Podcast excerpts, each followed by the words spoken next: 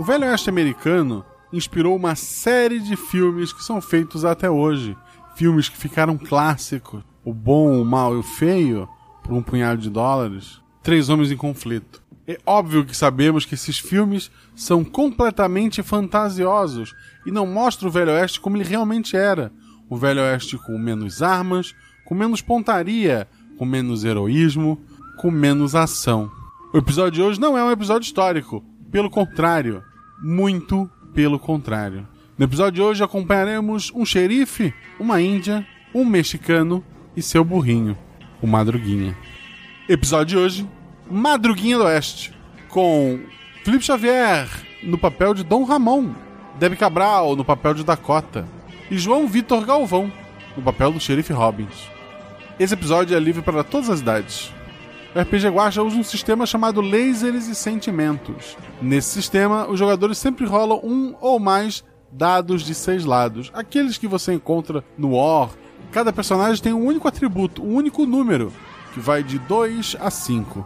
E sempre que esse personagem vai atacar alguém ou fazer uma ação física, ele precisa rodar o dado e tirar um número igual ou menor ao seu atributo. E sempre que ele vai fazer uma ação que não é uma ação física, nem um ataque, como procurar uma pista, ouvir, ou mesmo se esconder, ele sempre precisa tirar o seu atributo ou mais. Não esqueça de me seguir nas redes sociais, arroba Marcelo e siga o RP Guacha.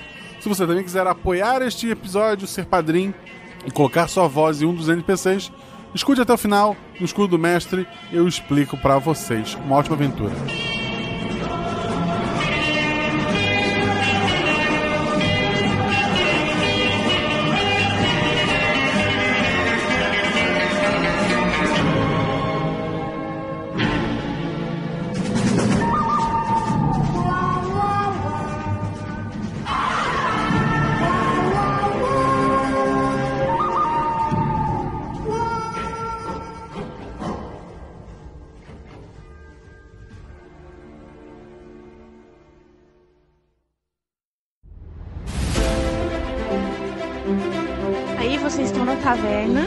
Rola os dados. Bola de fogo! Chama o. Chama o clérigo! Se eu morri. Hora iniciativa. Então, não tem armadilha. Podemos ir. O que vocês fazem? Tá, tá. É, eu amarro uma corda nelas e uso como arma. Eu ataco. O mago lança seu Thunderbolt mais 15 no Beholder. Eu quero rolar percepção, posso? Tem algum lugar para se esconder? Ah, falha crítica. Ataque de impunidade! Erro, mano! Chama o clérigo! RPG Realidades Paralelas do Guaxinim. Sua aventura de bolso na forma de podcast. Uma jornada completa a cada episódio.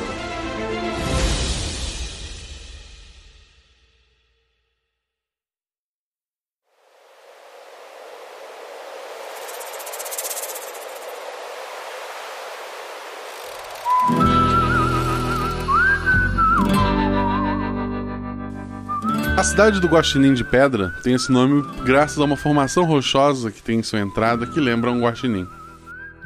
A cidade já foi muito próspera e cheia de, vida, devido a algumas minas que foram encontradas na região. Mas o ouro acabou muito rápido e as pessoas foram embora. O trem, que antes passava de dois em dois dias, hoje passa a cada 15 dias na região. As poucas pessoas que sobraram são pessoas que trabalham no próprio trem, que preferem um lugar tranquilo para morar. Então, a cada 15 dias, é, eles trocam, o pessoal passa por aí, visita a família. E comércio local e algumas pequenas fazendas. Uma das pessoas que mora nesta cidade é Dom Ramon, um mariachi que complementa a renda como peão. Como é que é a aparência do teu personagem, Felipe? Ele tem um, um sombreiro bem grande, bem típico, um bigode, aquele bigode é, bem volumoso. Ele tem seus 30, 35 anos. Ele é uma pessoa muito carismática por ser um mariachi e ter sangue latino. E apesar de ter uma, uma feição bem rústica. Ele é um cara assim muito muito simples, muito peão de muito peão mesmo da roça. É, e numericamente você é o mais inteligente dos três, tá? Vamos lá. ele, ele tem. Ele, ele é uma pessoa muito sociável por ser mariachi, ele conhece muitas pessoas. E... É. é. mais o carisma do é. que realmente é inteligência, né? Ok, naquela manhã tu chegou para trabalhar, cuidando de ovelhas, tu tem, foi contratado no, no último mês, estava cuidando de ovelhas da dona Thaís.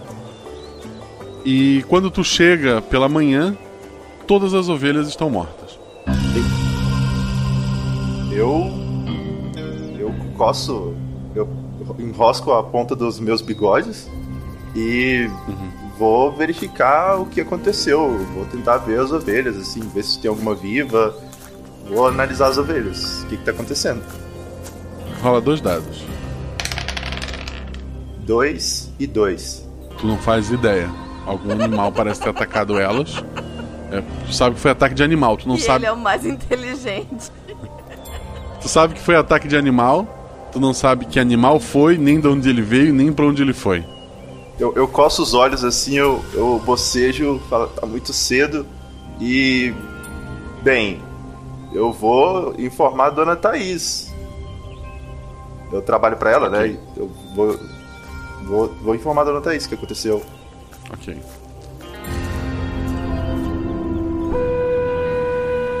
A Dakota, ela é uma índia, né? E qual a aparência dela, Debbie? Ela é alta, ela tem o cabelo preto bem liso, que ela sempre usa em duas tranças assim para frente. É, ela tem também um, uns enfeites nessas tranças assim, com umas penas. É, ela ela tem um, um porte bem atlético. É, ela faz muito exercício, ela tem uma. É, é isso. É, a relação com os índios nessa cidade ela é bem tranquila, é, graças ao xerife principalmente.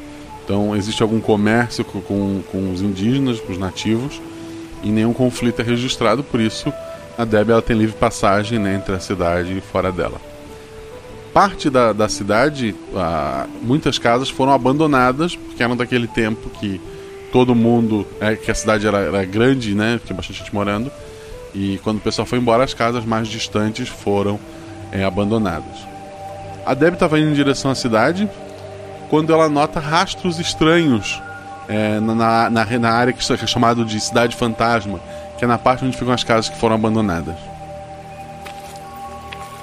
Eu olho para saber se eu consigo identificar que bicho foi aquele que, que esse rastro é estranho e eu não conheço. Tá, dois dados. Dois e cinco. Tá. É um rastro de algum animal que tu nunca viu ali.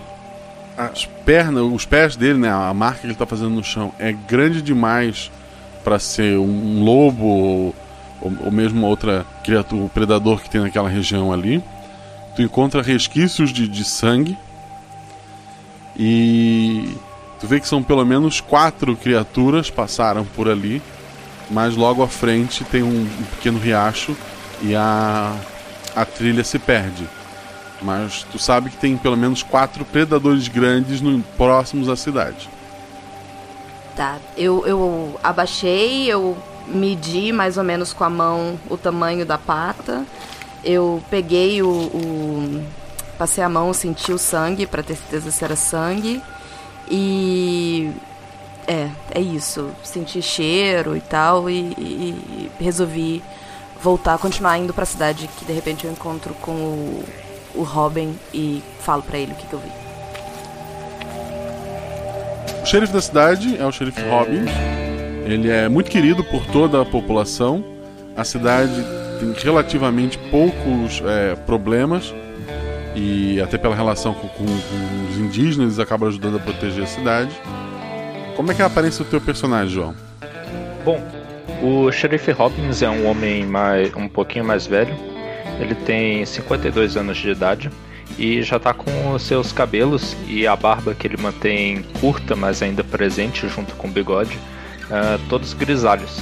Ele tá vestindo uma daquelas camisas social aberta lá no último, no último botão, porque é uma aparência mais casual para ele, com um colete vermelho por cima e por cima desse colete ele usa orgulhosamente a estrela do xerife sobre, sobre o coração dele. O primeiro nome dele é Martin, apesar de que a maioria do povo da cidade se refere a ele como Xerife Robbins. Só as pessoas mais queridas se referem a ele pelo primeiro nome. O xerife estava indo para a frente da delegacia, né? ele costuma ficar sentado ali. E quando ele, ele sai pela porta da delegacia, ele escuta gritos vindo do, do, do centro da cidade. Tem um homem, que tu identifica como Edmar. Ele tá gritando: Vem cá se você for homem, seu desconjuro. Eu te desafio para um duelo. Você tá fazendo é um absurdo, é um absurdo. Bom, eu saio com o peito estufado lá do meu escritório de xerife, uh, fazendo gestos com as mãos para acalmar quaisquer pessoas que estejam levando a sério as provocações desse sujeito que eu conheço. Uh, de onde eu conheço esse Edmar? O Edmar, ele tem um irmão chamado Ednei. Os dois, o pai deles tinha uma grande mercearia ali, aqueles secos e molhados, o comércio na, na região. Quando o pai faleceu, os dois foram administrar esse comércio, mas brigaram e cada um deles criou sua própria loja e desde então eles têm concorrência entre eles. O Edmar está no meio da rua gritando na frente da loja do Ednei e com o próprio Ednei, né? E tá desafiando ele por um duelo. Nossa, o xerife Rob se aproxima do Edmar uh, com cuidado, fala: Bom dia, Edmar, uh, fazendo um gesto com o chapéu conforme se aproxima e pergunto: Qual parece ser o problema aqui? Dia, xerife. Diz pra mim, o trem passou aqui há mais de uma semana, não é não? Hum, certo, mais de uma semana já. Como meu irmão Ednês está vendendo frutas frescas. Hum. Isso é concorrência desleal. Onde ele arrumou essas frutas? Ele precisa me dizer. Calma, Edmar, calma. Desde que vocês brigaram, ele tem os próprios segredos. Eu tenho certeza que você tem os seus. Você não pode obrigá-lo da mesma maneira que ele não pode obrigar você. Frutas frescas? A gente tá no meio do deserto. Eu não consigo plantar a porcaria de um cacto, de um tempero, uma pimentinha. E ele conseguiu plantar fruta. Frutas! Calma, Edmar. Eu. Pode me deixar tentar chegar ao fundo disso? Uh, intermediar a situação? Por favor, meu painho, que Deus o tenha, nunca aceitaria algo assim. Que Deus o tenha de fato, meu filho. Eu vou entrar na loja do Ednei, do. É, o Ednei. É, o Edmar vai pra loja dele bufando. O Ednei. Ah! É, ele, ele mostra assim, uma cesta com, várias frutas, algumas até que tu nunca viu, e, fala: É, se é pra pegar uma fruta, é quando é casa. Ah, muito obrigado pela gentileza, mas não vim pra. por causa disso. Na verdade, eu vim por causa da comoção na frente da sua loja. O senhor não pode ter deixado de ouvir, senhor Ednei. Edmar, Edmar não matou uma mosca. Eu sim, eu conheço seu irmão. Vocês podem brigar, mas eu entendo que nunca chegaria a isso. Eu só estou realmente curioso, assim como ele, onde você conseguiu essas frutas? Ah, eu tenho meu segredinho, né? hum, segredos? Talvez esses segredos, se fossem conhecidos por mais pessoas, fossem contribuir para a comunidade, para a sua prosperidade, dos seus cidadãos. Ó, oh, eu prometo dividir informação com todos. Mas me deixa aproveitar essa vantagemzinha que finalmente eu tô tendo pelo meu irmão. Deixa só um pouquinho. Claro, claro, mas só por favor, olhe nos meus olhos e me diga que você não está fazendo nada contra a lei. Ele te olha nos olhos e joga dois dados. 5 e 4. É, ele, ele fala: Eu lhe garanto que tudo que tô fazendo aqui é dentro da lei. Tudo. E ele tá falando a verdade. Hum. Tu tem certeza absoluta disso. Tudo bem então. Bom dia de comércio pro senhor. Ah, bom dia pro senhor também. O Edmar já se acalmou enquanto isso? Ele tá na loja dele e as pessoas estão indo tudo na loja do, do Ednei. Ele tá bem puto lá olhando pela janela. Ah, não posso fazer nada contra o livre comércio, isso aqui é a América.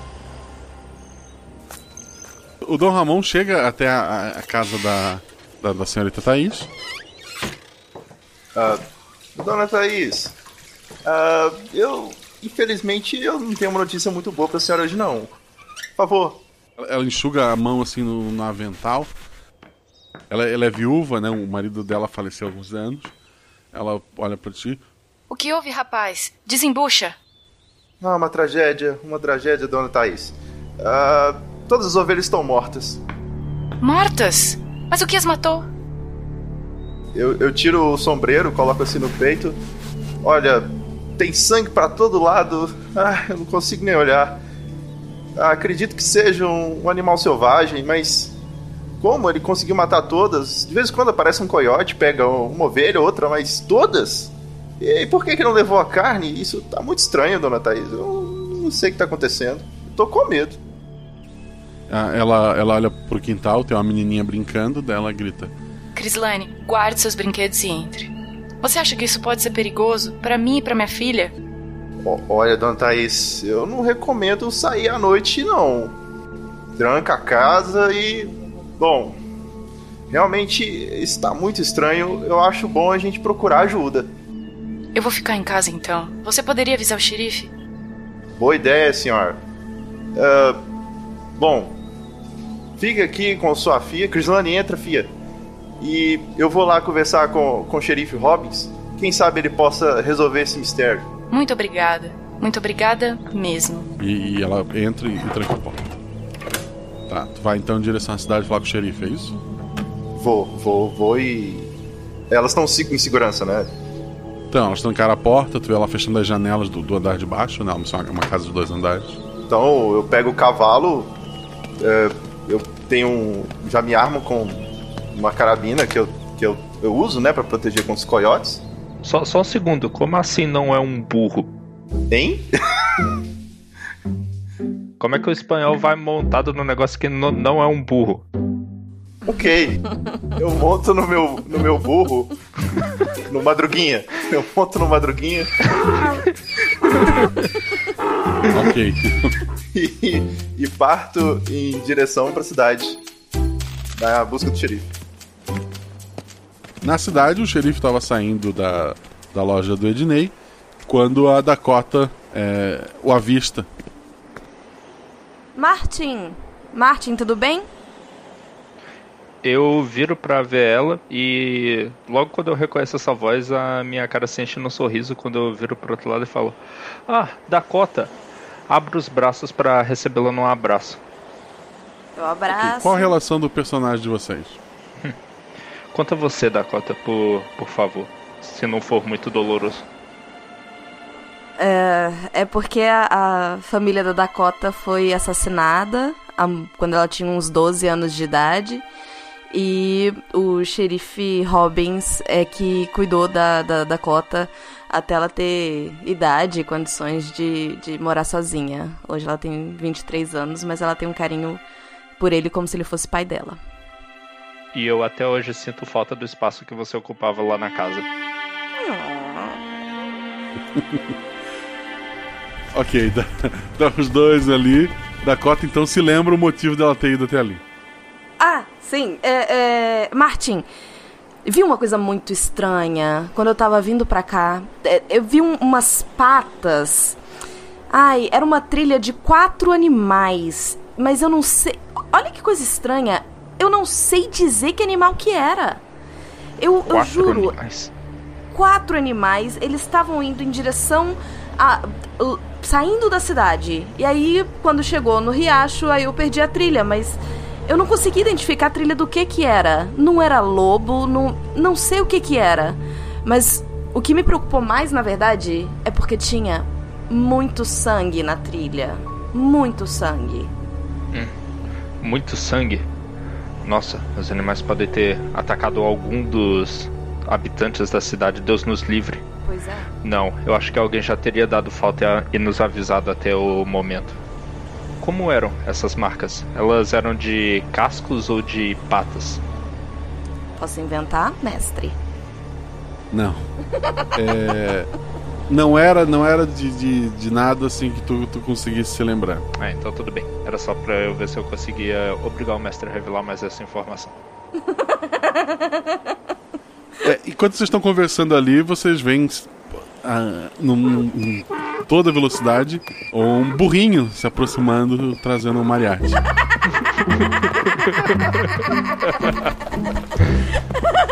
E ele quicando em cima, assim. É, sim, ele. Bigode trepidando na cara, né? O sombreiro preso embaixo do queixo, indo pra cima e pra baixo também na cabeça. Bom, eu reconheço de cara que é o Dom Ramon. Já faço um gesto pra ele conforme ele se aproxima. Bom dia! Xerife! Xerife! Oh, uma tragédia, xerife! Acalme-se, meu homem. O que que houve? Chama os federais! Chama o exército! Chama todo mundo! Calma, meu filho, calma, por favor. Pare um pouco, amarre esse burro ali e me explica o que aconteceu. Ah. Respira, respira, Ramon. Eu, eu sento um pouco assim. Bom, uma tragédia. Todas as ovelhas da, da dona Thaís, todas estão mortas. É sangue pra todo lado. Ah, eu não acredito. Ah, Todas as pronto. ovelhas, você disse? Todas do rebanho, xerife. É daí a trilha. É daí daí a trilha, Martin, que eu vi lá na, na, na floresta. É daí que vem o sangue. Parece provável, mas não vamos tirar conclusões antes de investigar. Eu acho que nós deveríamos ver de onde está vindo essa trilha e se realmente foram essas criaturas que atacaram as ovelhas da dona Thaís. Quão grandes elas eram, ah, Dakota? Você conseguiu descobrir pelas marcas das patas? Eu diria que elas eram maior que a minha mão. Um- um- era um, um, um pouco maior que um cavalo. A pata. A, a, cada uma não, das não. patas. A- Ah. Não, tu imagina que a cria- pelo peso do, do Ah, que a tá. criatura fez. Ok. Né, pelo... Eu te ensinei a rastrear, Dakota. Que isso? É, então era minha mão fechada, mais ou menos. Hum, entendo. Podem ser criaturas muito perigosas, elas podem se tornar um perigo para os habitantes. Não, não era tá- fechada, não, tá? É- Hum. era, era duas vezes a tua mão aberta, um- uma pegada. Duas vezes minha mão aberta. Sim, sim. O xerife Hobbs está preocupado que isso possa ser um risco para a população, né? Ele não fala isso para os outros, né? Também não quer causar pânico no Dom Ramon, nem na filha dele. E diz o seguinte para os dois: Ok, tudo bem, vamos averiguar isso. Primeiro, eu gostaria que o senhor nos levasse até a fazenda da dona Thaís para nós vermos o lugar onde as ovelhas foram mortas. Vocês começam a, sair da cidade e logo próximo à saída da, da cidade tem uma criança chorando, De que idade? de uns oito anos. Eu reconheço a criança? A criança tu tu conhece se chama Eloy e ele é filho de, de um peão da, da região. Tá certo, então. Eu desço do meu cavalo e faço um sinal pra Dakota descer também. A minha.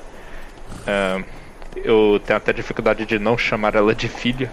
É, é, tem muito mais jeito com as pessoas do que o seu pai, Brutamontes. Claro. Mas eu tento chegar perto do menino conforme eu peço pra ela se aproximar, tentando dizer: Calma, garoto, calma, pare de chorar. O que que houve? Ele. A Pepita fugiu. É que a Pepita é quem? É meu gato. Seu gato fugiu. Fugiu. É. Duas galinhas correram atrás dele e ele fugiu.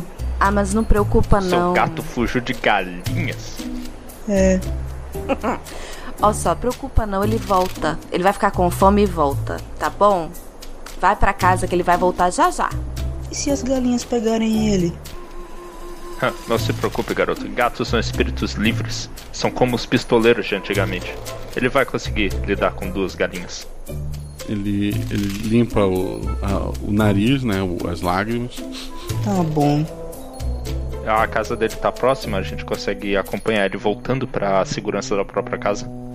É, é próximo, assim. Uhum.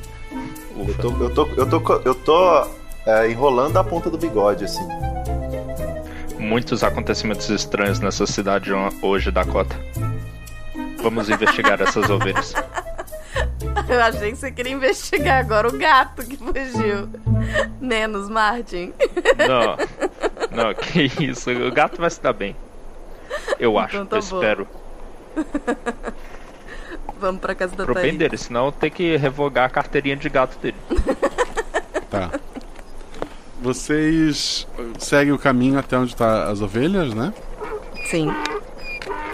Vocês se, se aprovam, vão até a fazenda, né? Vão até o cercado onde ficavam as ovelhas. E realmente tu- tem várias delas. é, várias ovelhas mortas, né? Todas estão mortas, não tem nenhuma delas vivas. E ao contrário do que, que vocês imaginariam, que teriam abutres já atacando as carcaças, vocês notam pequenas avezinhas que lembram galinhas é, mordendo, um- tem pelo menos uma- umas três ali, mordendo ovelhas mortas. Meu Deus. Eu, a gente reconhece esses pássaros? Vocês nunca viram nada igual, assim, tem a- a- as penas bem marrom, a, a- a cara assim branca e a- a- as, as patas são. é, lembram as pernas de, de galinha, só que mais fortes. E, e é um pouquinho maior que uma galinha. Gente, que bicho é esse? Alguém já viu esse bicho? Nunca em todos os meus anos eu vi um bicho sequer parecido com esse. Uai, nem eu. Que maluquice. Eu, eu me aproximo com o meu cavalo, na esperança de que o animal grande, conforme esse chega perto, vai afastar esses animais. Ok? Tu chega fazendo barulho, eles levantam a cabeça assim e correm. Corre, não voam. Não voam, correm. Gente, foi essa galinha. Coitado do gato. Se... Opa. É, quão do maiores que gato. gatos elas são? São um pouco maiores que uma galinha, são tamanhos de um pouco maior que um gato também. Agora eu não estou mais tão certo quanto a vida desse gato. Eu dou uma olhada lá na casa da dona Thaís e vejo se, ela, se ainda tá trancado. Tá trancado, parece que tá tudo certo lá. Eu acalmo a Dakota. Não se preocupe, eu conto pro Eloy. Por favor. Cada um de vocês joga um dado. Dakota, Quatro. É, Dom Ramon, Quatro. é, o xerife Robbins, Três. o, a Dakota e o Dom Ramon notam que aquelas criaturinhas que, que fugiram, é, embora o, o bico delas fosse amarelo, lembrava muito mais um, um lagarto do que um bico de ave. Pelo menos o, o focinho da, da criatura. Pro xerife eram só galinhas gigantes. Como assim, gente? Que bicho estranho é esse? Eu acho que um calango cruzou com uma galinha e não deu muito certo, não. Um calango? O que, que você tá falando, meu filho? Olha a Esse, cara. México, esse México, pô, foi de longe. É tequila. É isso o tipo de coisa que é legal pro sul da fronteira? Ora, Dakota. Eu provavelmente conheço ela. Você viu? Era um, era- tinha cara de calango, eu nunca vi uma galinha desse tipo. A Dakota só não sabe o que é um calango, mas sim. É essas expressões de mexicano. Ela pega um, um amuleto que fica pendurado nela, assim, no pescoço, e faz um movimento, tipo, afastando espíritos ruins, porque ela nunca viu aquilo e é realmente um absurdo. E que os deuses, que os espíritos ajudem a gente aqui, porque. Socorro, que bicho era esse? Acalme-se, filho. Eu estou aqui para protegê-la. Não precisa ter medo. Eu digo conforme eu acho uma oportunidade para sacar o meu revólver. Porque eu vou aproveitar que eu tô com ele na mão para me agachar perto das carcaças e tentar examiná-las, encostando, levantando elas com revólver para ver embaixo, ver basicamente onde começa o rastro de, de sangue que leva para fora dali para ver se eu consigo ah, seguir as criaturas que mataram essas essas ah, ovelhas para fora dali. Tá. É, dois dados. 2 e 4. Tu não faz ideia. A criatura- as criaturas foram, foram rasgadas por algum bicho grande. É, ess- essas criaturas menores não, não podem ser responsáveis por isso, mas elas estavam comendo da, é, da carne do bicho morto ali, né? Parecem. é, como é que se chama o bicho? Tipo, hiena que ataca. É. Carniceiro. Carniceiro. Isso, parecem animais carniceiros aqueles ali. Certo. Xerife Hobbs então se levanta, tira o chapéu e coça a cabeça dele. Completamente confuso, sem entender o que aconteceu ali. Deixa eu dar uma olhada. Ah, Por favor, Dakota. Dois dados. 5 e 1. Um. Já joguei os dados. Tu... O rastro dessas criaturas vai até a parte abandonada da cidade e lá tu sabe que tu perdeu a... o... o rastro, né? Então veio realmente dali, tu tem essa confirmação. Olha aqui, olha aqui, Martin. Dá pra ver que foi daqui que veio, que seguiu a trilha até onde eu achei lá na floresta. Floresta? Não, não era floresta, né? Não, era na, na parte da cidade abandonada. Desculpa. Foi daqui que veio a trilha que eu vi. Floresta no deserto tá É. difícil. Cabeça tá funcionando não. Ah, foi daqui que veio a trilha que eu vi. Ah, ah, sim, claro. Você tem a energia dos jovens, conseguiu ah, achar. Eu só consegui dar um jeito nas minhas costas. Eu me aproximo do lugar onde ela tá vendo essas marcas e quero saber, elas estão vindo dessa parte para o as ovelhas ou das ovelhas para esse lado? Elas saíram da ovelha e foram pra onde a, a Deb indicou. Vocês não conseguem. Foi pra. Foi pra cidade. Tá, na, tá, tá numa parte desabitada da cidade, mas naquela área de lá. Foi pra lá que foram essas galinhas que fugiram? Não, não. As galinhas que fugiram também, também foram pra lá. Ok. Nesse caso, então, montem. Nós vamos cavalgar naquela direção. Beleza.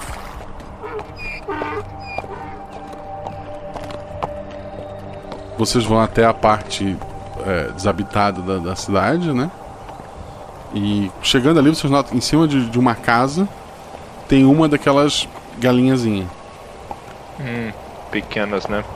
É. Aquelas casas de madeira comum do Velho Oeste, né? Isto. Eu viro pro xerife. Acho que tá na hora de praticar tiro ao alvo. Acredito que essas galinhas vão fugir caso a gente chegue perto. Mas seria interessante a gente ter uma pra gente analisar. Eu consigo, acho, atirar de longe e conseguir pegar uma. Hum, no pior dos casos, daria um bom jantar. Pode tentar o tiro você? Eu pego minha carabina e, e aponto pra ela. Dois dados. Um e seis. 8 e 80, né? Mas tu. É, o- é o que tu precisa.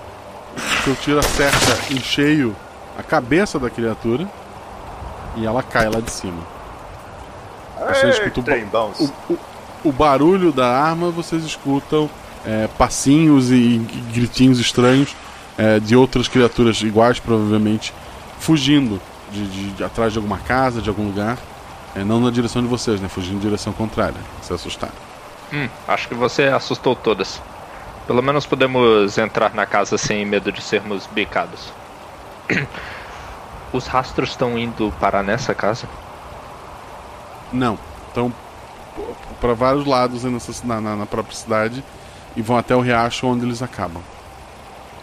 Bom, primeira coisa eu vou desmontar do cavalo então e chamar o Dom Ramon e a Dakota para me acompanhar enquanto a gente vai pegar, né, a carcaça desse animal. Uhum. Como o tiro foi na cabeça, vocês não têm muito como analisar a cabeça do bicho. É, mas o, o corpo lembra. é, ele, é- ele é pesado para voar, provavelmente ele, ele dá um- uns pulinhos mais altos só. E a pele dele lembra muito mais um, um lagarto do que um frango. Tá, mas e se fritar a coxa, você acha que vai ficar bom? Aí eu falo, com certeza. Eu sempre pre- preparo coiotes no meio da- do deserto. Eu já tô caçando lenha. Na cidade velha deve ter muita. Não, não. Não vandalize as casas da cidade velha. Talvez algum dia essa cidade volte a ser o que era e elas precisem ser ocupadas de novo.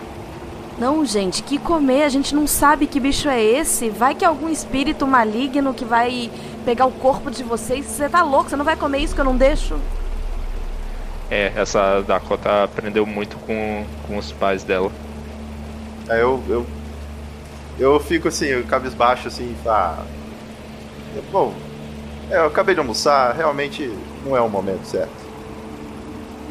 Tudo bem, mas eu ainda acho que nós deveríamos levar o, a carcaça desse animal para falar com. Deixa eu pensar. Eu conheço todo o povo da cidade mais ou menos, né? Sim. Deixa eu ver que tipo de pessoa no Velho Oeste. Não vai ter um biólogo exatamente ou cientista por lá. Não, vai, vai ter um médico. Ou então um cozinheiro. Ou Aí, ó, cozinheiro. tô gostando da ideia. Eu não sei quem entende mais de animal, sinceramente. Mas esse daqui é o menor dos nossos problemas, gente. A gente precisa ir atrás dos, dos bichos grandes pra saber o que que é. Eu acho, eu, eu- tô sem arma nenhuma aqui. Ah, eu acho que a gente podia voltar eu poder pegar alguma coisa pra gente ir atrás desses bichos. É, se isso aqui é um filhote, acredito, eu falo, ó, duvido muito que um bicho desse tamanho tenha matado todas aquelas ovelhas. Um coiote sofre muito pra matar apenas uma. Realmente eu acho que isso aqui é só um filhote, xerife. Não, e a marca que eu encontrei era duas vezes o tamanho da minha mão. Esse bicho não pode crescer desse tanto. Uai? É. Eu já seguro o rifle e olho pra todo lado. Nossa, calma, calma. Não vamos criar pânico. Para início de conversa, os bons cidadãos dessa cidade podem aproveitar sua, uma outra boa noite de sono sem se preocupar com essas coisas. Vamos nos armar, sim. Eu tenho algumas armas lá na delegacia que eu posso emprestar para você, Dakota. E partir em busca dessas criaturas. Mas só nós podemos saber dessa busca por enquanto, tudo bem? Claro, claro. Os três, cada um rola um dado. Porque eu rolei bem. A Dakota. Seis. Tá. O Dom Ramon. Dois. O xerife. Cinco. Tá. O Dom Ramon tá de boa, tá tudo tranquilo, estamos seguros, vamos voltar pra casa. A Dakota nota que tem alguma criatura dando a volta na casa pra pegar vocês por trás, pelo barulho de, passos, né? E o, o xerife, que conseguiu um acerto crítico, sabe que tem um outro subindo uma outra casa, é, escalando, né? E é uma criatura muito maior que aquelas galinhazinhas. Então, o xerife sabe que tem dois, um dando a volta na casa e um subindo uma outra casa. E a Dakota sabe de um. E o Dom Ramon não sabe de nada. Para, para, Inocente. para. Gente, vocês estão vendo isso? Corre! Eu estou. Isso é uma má notícia. As criaturas têm uma ação antes, porque. Porque assim. Ah, mas eu sou um xerife, eu tenho saque rápido pelo menos. Eu, eu, tava, eu tava já de- é, desossando a galinha, né? Uma criatura, a primeira delas, tem poucas penas no corpo, ele é mais pele mesmo, uma pele dura, como, como de um lagarto. Tem muitas penas na cabeça, como se fosse um, um moicano, assim, umas penas vermelhas. Tem penas nas costas e principalmente numa cauda comprida tem várias penas. É, tem patinhas, tem quatro patas, mas as duas da frente são, são bem pequenas e, e quase inúteis. Mas as pernas de trás são grandes, fortes e tem garras gigantescas na ponta. O primeiro deles dá a volta na casa e salta. O Dom Ramon, distraído, salta nas costas dele. Tu sente um, um- um corte profundo nas tuas costas e cai no chão largando a arma, Dom Ramon. Ai! Não! Dom Ramon! O xerife, antes do próximo que tá em cima da casa e vai saltar sobre vocês, o xerife tem direito a uma ação. Tem um em cima da casa e um em cima do Dom Ramon. Eu quero saber só uma coisa: de qual tamanho são. De qual tamanho é esse que atacou o Dom Ramon? É um pouco maior que um cavalo. Eita, moleque. Ahn, primeira coisa que eu faço é gritar para Dakota: rápido, entre na casa. Pra gente ter algum tipo de proteção, eu acho. Saio correndo pra casa. Saio do pulo do cavalo. Não, é a ação do. Não, tu tá ainda paralisado nessa loucura toda. É a ação do xerife Robbins. Eu quero me concentrar em afastar o animal que tá no Dom Ramon pra ajudar ele a se levantar. Tu vai fazer isso com a mão, com uma arma? Claramente com a arma atirando na direção da criatura. Dois dados. Salve, xerife. Agora eu vou tirar todos os acertos que eu, que eu mostrei antes. 4 e 2. Perfeito. O. Tu mira onde da criatura? Eu miro, caramba, é do tamanho de um cavalo. Duas vezes no peito.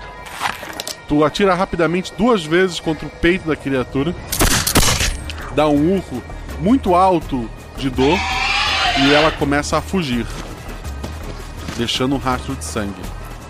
Uhum. Eu tentar ajudar o Dom Ramon a levantar se eu ainda conseguir. É, mas antes de. É, tu, tu te aproxima do Dom Ramon, mas a que tava em cima da casa, ela salta no xerife, não chega a derrubar, mas tu sente uma, uma porrada forte no teu braço esquerdo. A criatura acaba acertando pro lado do corpo dela, é, pela, pelo peso dela. Tu sente uma dor muito forte no, no braço, tu acha que vai ficar sentindo isso por um bom tempo. Mas tu tá, tá, tá de pé. Tanto tu quanto o Dom Ramon rolam um dado a menos, só que o Dom Ramon, qualquer arranhãozinho, ele tá morto. beleza. É o mesmo bicho? Rapaz. É, é o outro, o- um fugiu e o outro tava subiu, que subiu na casa e pulou, né? Eram dois. Ah, não, não, eu tô perguntando, é o mesmo tipo de bicho? Eram, eram criaturas diferentes. Não, é a mesma criatura, esse tem um pouco menos de penas apenas. São dois indivíduos diferentes, da mesma espécie. É, isto, perfeito. Obrigado, biólogo Ramon. Mariachi, peão e biólogo. O, a Dakota. A Dakota, a Dakota tá no cavalo ainda, né? Então eu vou com o cavalo pra cima pra botar o cavalo batendo com as patas da frente no bicho. Boa. Tá. Primeiro, antes de, rola dois dados antes de, de, de mais nada. Dois e três. Ok. O, o cavalo tá com muito medo, ele não vai se aproximar. Nem conversando com ele ali, fazendo um, uma, um xamãzinho. Vai levar assim. mais do que um turno, que tem pouco tempo Tá, ali. tudo bem. Eu desmonto e corro pra, pra dentro da casa então. Ok, acabou o teu turno. Dom Ramon, tu tá caído no chão, sangrando muito nas costas, sentindo uma dor terrível. Tu não viu nem o que te atingiu, mas tu viu uma, uma, essa criatura atingindo o xerife. O que, que tu faz? Ah, eu grito, Madruguinha! E assovio forte. Eu- Cara, ele, foi ele, ótimo. ele é um burro, plano, ele é um burro bem ensinado. Ele e por ser um burro, ele é muito fiel a mim. Eu vou, vou chamá-lo pra ele ajudar. Isso. Tá, dois dados. Vamos ver se ele é tão fiel assim. É sim, é o Madruguinha, pô. Claro, Porra. tem que ser. E mais corajoso que o meu. Ah, Madruguinha. 5 e 1. Um. Ok. O Madruguinha, então, ele se aproxima de ti, mas ele tem receio da criatura. Madruguinha. Você tirou um, Madruguinha. Meu Deus, se essa, se essa criatura machucar o Madruguinha, eu vou caçar ela até os fins da terra. Xerife, ação. Caramba, eu vejo que a solução pragmática de encher de chumbo deu certo, eu vou tentá-la novamente. Dois dados. Dessa vez tentando alvejar a cabeça da criatura. Vamos ver aqui se os dados são bondosos com o xerife. 4 e 4. Um tiro pega, pega no rosto, o outro acerta o olho. Criatura grita de, de dor e foge também. Caramba, eu vi que acertou o olho. A Viva acertou o olho. Esses bichos são durões. Martin, você tá bem? Ramon, como é que você tá? Eu tô gritando. O Ramon Ah. vai, vai morrer se ninguém fizer nada, ele tá perdendo muito sangue.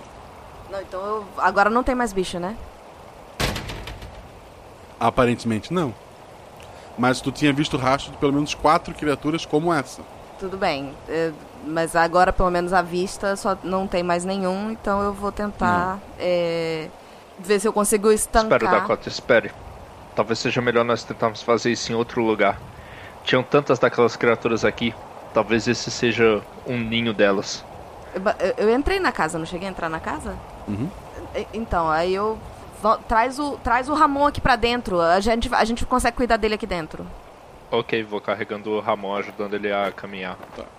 Os animais também vão entrar na casa? Madruguinha mal. Vem pra cá. Eu- o, o meu cavalo não. É, também tô deixando o cavalo lá fora. Então entrou três pessoas e o burrinho. O que, que esse burro Eu tá não fazendo vou aqui, julgar gente? os costumes dele, é outra cultura. Ai, meu Deus. Vai, bota ele aqui, eu vou procurar um pano pra gente estancar isso daqui. É, peguei, vi se Madruguinha fica água. lambendo as minhas feridas, assim. Não, não! Tira esse bicho daí! Não, gente! Eu, eu abro as- ar- os armários, vejo se tem alguma coisa ali que eu posso usar pra poder estancar o sangue, para vejo se tem água pra poder limpar. Enquanto isso, eu vou verificando todas as janelas da casa. Uma casa abandonada, às vezes o pessoal simplesmente fecha com tábua janela em todos os lugares e eu quero ver se elas não são pontos de entrada para possíveis outras daquelas criaturas. Da- Das pequenas, sim, das grandes, impossível. Hum, certo. Então eu vou ficar vigiando os do as janelas do cômodo onde a Dakota estiver. Achei alguma coisa pra poder limpar a, a, a ferida, ajudar a cicatrizar ali? Na casa, não. Nada? Nada. Dakota, você não anda com algumas ervas, uns unguentos do, É, do seu povo? É, eu tiro, eu tiro uma um pedaço, um, um dos panos que estão em volta da minha cintura pra poder estancar o sangue, um aguento só depois quando eu, preciso- quando eu tiver água. Aqui eu não tenho água, não dá pra fazer muita coisa. Aí eu, Tem, um- tem um riacho ali perto, que é pra onde foi os rastros da primeira vez. mas aí o, o, o- Dom Ramon não tem condições de andar até lá. É, Só se eu for e- e sozinha e, e- e volto com um aguento pra poder pegar as coisas. O que que você acha, Martin? Eu acho que é perigoso, mas eu sei a menina que eu criei. Leve isso. Eu entrego pra ela o meu revólver. Eu vou na frente da casa recuperar a espingarda do do Dom Ramon. É. Bom, ela tá com pistola? Ok. Ela, ela, a gente fica com a espingarda por proteção ou ela leva também só por precaução? Não, vocês ficam Não, com ela uma. só pode usar um de cada vez de qualquer jeito. É. E nunca mais o senhor chame o meu revólver de pistola. Sim, sim, sim, xerife, sim, xerife, desculpa. É porque eu tô com rasgo nas costas. Não, tá, tá amarradinho já, parou de sangrar, eu espero. Aí eu saio então e vou. Pego o cavalo e tento ir o mais rápido que eu posso pro riacho que tem ali perto.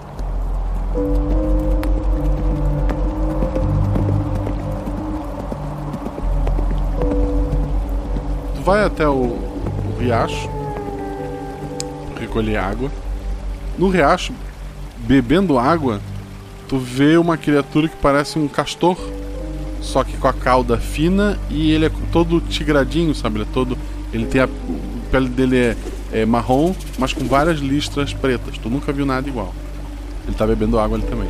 Ele já estava bebendo e aí eu não me aproximei. Não, tu é que sabe. Ele parece, assim, o focinho dele é de um, de um castor, sabe? É de fofinho. É fofinho. É um bichinho fofinho. Isso.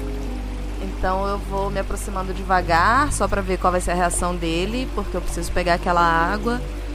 E aí eu encho um cantilzinho assim com com a água e tem alguma coisa mais que eu consiga descobrir a respeito desse bicho, não? Além Quando tu chega perto, ele fica em pé nas duas patas e começa a fazer um barulhinho, mas mexer os bigodinhos assim. Mas ele não parece. Ele, ele parece estar querendo te assustar, mas ele não parece ser assustador. Pega a tua água tranquilo. Tá. Fica calmo, só vim pegar água. A gente pode os dois beber da água aqui. Tem muita água aqui pra nós dois, tá? Fica na sua. Você tá tentando raciocinar com a vida selvagem. Pera, eu não Claro. tô nessa cena. Claro, É. claro. Tô aqui na maior paz e interação com a natureza e, tipo, se fica na sua. Aí peguei a água, então, e tô voltando. Ok, tu volta. Vai fazer o. Um aguento. Vai cuidar é. do Dom Ramon? Isso, cuidado do Dom Ramon. Dois dados. Dois e cinco. Ok. O Dom Ramon não morrerá mais por sangramento, mas por pelo menos duas horas, todo teste que ele fizer, ele vai rodar um dado a menos. Ele tá bem fit. Obrigado, Dakota. Ai, ai, ai. Se cuida. O xerife Robbins ainda tá nessa condição também, né? É, não, tu não vai morrer, mas tu, por um tempo, tu vai rodar um dado a menos. né? Deixa eu ver a esse Deb braço. te, te- é. te- Deixa eu ver esse braço também, Martin. Vê- Chega aqui. Tudo bem. Joga dois dados. 2 e 4. Tá, o xerife não, não tá com nenhuma penalidade. O xerife tá. Ele tá sentindo dor no braço, qualquer movimento que ele faça, mas não chega a, atrapalhar o- a vida dele. Pronto. Pronto. Vamos ver se a gente consegue resolver isso. Gente, mas deixa eu, deixa eu falar uma coisa aqui com vocês antes da gente pensar em qualquer coisa. Quando eu fui Como pegar água. Dakota ou jogador? Ah, como jogador. Sim. É, eu fui pegar água e tinha um bicho muito estranho que eu também nunca vi. O que, que será que tá acontecendo? Será que tava na água o problema? Será que os bichos beberam da água e se transformaram? Meu Deus, deixa eu olhar sua ferida de novo, Ramon. Deixa eu olhar sua ferida de novo, pelo amor de Deus. Que desespero. Eu tô, eu tô fazendo o sinal da cruz, rezando tudo que eu sei.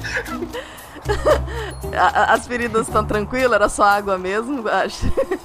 Era só água mesmo.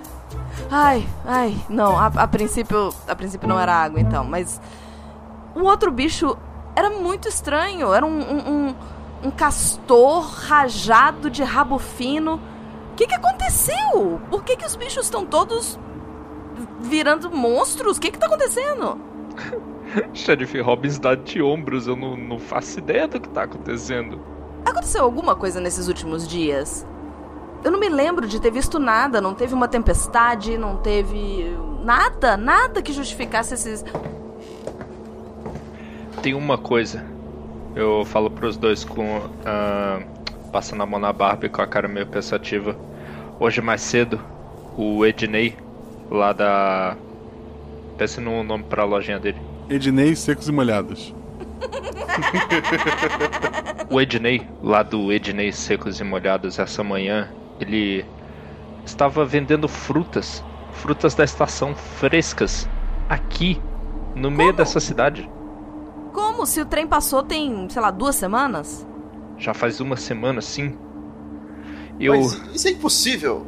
Isso é impossível. Não é impossível se ele conseguiu. Gente, tem alguma magia, alguma magia muito forte acontecendo.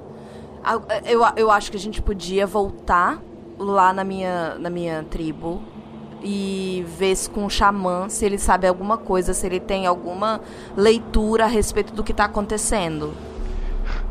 Antes disso, eu acho que já passou o momento de ser legal e a gente precisa saber de verdade e pelo bem da nossa cidade onde é que o Ednei achou essa, essas frutas. Tudo pode estar conectado. Com certeza, sim, sim. De onde vieram esses bichos pequenos ah, e também de onde veio o bicho grande, pode ter bicho maior ainda. E se tiver alguma relação com essas frutas, realmente a gente precisa resolver esse mistério. E se for depois de comerem as frutas? A gente tem que falar pra ele não vender essas frutas. É verdade. Tá, tudo bem. Então vamos voltar lá. A gente aproveita, passa na delegacia pra eu pegar umas armas pra mim também. Aí eu devolvo a sua, tá? Tá bom. É isso que vocês vão fazer? É. Primeiro o Ednei. É, primeiro Ednei. Ok, na verdade, na delegacia pra pegar armas, né? Ah, é verdade. Isso, melhor. Vão até o Ednei, ele, ele tá lá, e agora ele tá com muito, muito mais frutas ah, em exposição. Meu Deus. Além dele cuidar da loja com esse movimento, o cara ainda vai pegar fruta. Ou elas apareceram e dobraram, porque é magia. Não, Dakota, Dakota, por favor, menos. Eu, eu, eu sou. Eu tô muito nervoso por causa do rasgo, da- do, do rasgo das, das costas. Eu, eu pego o meu violão de. de, de- de- não, violão não, eu pego minha espingarda e já vou em direção ao Ednei. Assim, no pescoço dele. Tá, tá cheio de gente da cidade ali. É, pelo amor de Deus, Dom Ramon. A maioria das pessoas olham pro xerife, né? Tipo, o xerife tem que fazer alguma coisa. Eu seguro esse mexicano louco. Eu digo, Dom Ramon, Dom Ramon, guarda. Esse- Guarda, guarda essa Eu começo a xingar Ramon. ele assim. Dom Em Ramon. espanhol, né? Cabrón!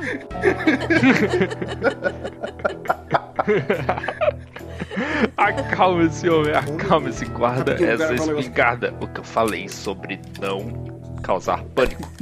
O Ednei fala: Calma, calma. Ô, ô Sinara! Ô, ô Sinara! Cuida de tudo aí! Vamos lá pra trás! Tudo bem, vamos. Quero manter a descrição mesmo. Ele abre a portinha, deixa vocês entrarem, né? Eu tô segurando É. o meu medalhão. Ok. Ele fecha a porta. Tá vendo aqui, gente? O que que tá vendo? Por que toda essa comoção, minha Eu, gente? eu tiro a camisa e mostro as costas. É, tá acontecendo isso aqui? Mas eu não fiz isso! Eu nem saí daqui! Ednei, tem muitas coisas estranhas acontecendo nessa cidade hoje. E nós não sabemos porquê, mas até agora elas todas pareciam estar conectadas. Nós precisamos, pro bem da população, saber onde você conseguiu essas frutas. Ah, eu fiz umas troquinhas com, com o velho lá, com, com o Batistini. Quem é o Batistini eu reconheço? É alguém da cidade? É o velho louco da cidade. É a única pessoa que ainda trabalha nas minas. Mas as minas estão desativadas. Ah, ele é louco. É o- um estrangeiro louco que mora na, na região.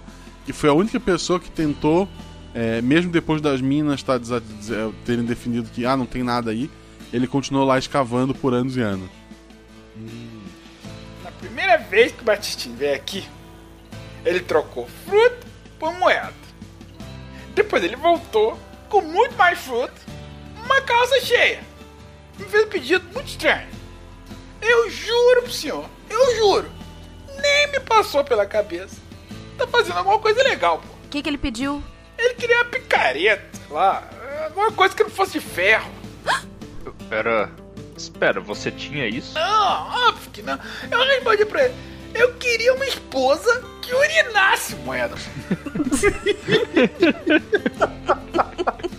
Ele olha pra Dakota. Ah, me desculpa, minha senhora. Ai, ai. É. Ferro.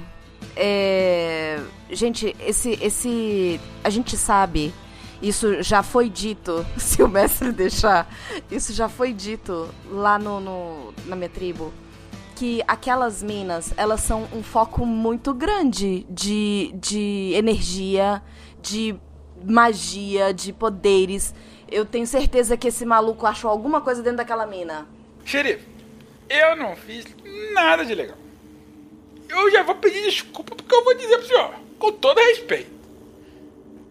Ele levou toda a dinamite que eu tinha, pô. Seu maluco! De Deus! Maluco! Só pode ser doido! Como é que você. Ai, meu Deus do céu! Vamos rápido! Se chama comércio! Se chama comércio! Calma, por favor, não julgue. O Ednei não sabia o que ele estava fazendo. Há quanto tempo ele foi embora? Ele me deu fruta de explosivo aqui na América! Explosivos! São explosivos! Para de passar a mão na cabeça dele! Vamos, vamos rápido. A gente tem que pa- pa- passar na, dele- na delegacia, pegar muita coisa de ferro e ir pra, pra essa A mina. Dakota tem razão. Vamos fazer isso imediatamente. Ednei, nós não sabemos de onde essas frutas vêm. Elas podem ter efeitos que nós não conhecemos. Por favor, pare de vender elas. Pelo Só- menos ah, até a gente descobrir o que está acontecendo. Eu pergunto, Ednei, por acaso as minas onde o Batistini fica, fica em direção do riacho? Sim, sim, ali, seguindo o riacho, ali, passando ali as casas abandonadas, tá por ali, pô. Nossa senhora, eu queria ser um xerife mal nesse momento. Eu, eu tô querendo dar a cota pra ela ser o policial mal quando ela crescer. Aí a gente fazer uma dupla que funcione bem. Eu só não matei 23 ele anos, porque né? eu tô sentindo muita dor. Você sabe que você pode ter acabado com a cidade, né? Acabado com a cidade. Mas eu só comprei fruta, pô. O que que tá acontecendo? Cala a boca. Você comprou do maluco e nem questionou qual era o suprimento dele, de onde ele tirou um punhado de frutas. Picareta que não seja de ferro. Vamos embora, vamos embora antes que eu me irrite mais. A gente tem que pegar embora, algumas coisas de ferro. É.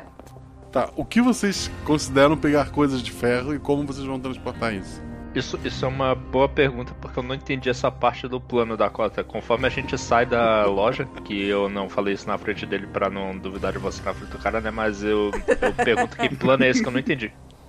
Olha só, ele com certeza achou a fonte dessa magia que tem lá dentro. Só que é o ferro, se ele quer uma coisa que não tenha ferro, é porque o ferro atrapalha ele a seja passagem para um outro mundo. Tem alguma coisa que ele conseguiu e que o ferro impede. Então a gente precisa ter coisa de ferro. Pode ser chave de ferro, pode ser. Tudo isso a gente consegue na delegacia. Ah, o próprio Panela. revólver. Pa- Panela!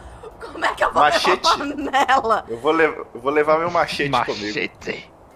Faz é, sentido. não, a gente pega a arma, mas arma que tenha ferro. Hum, entendi.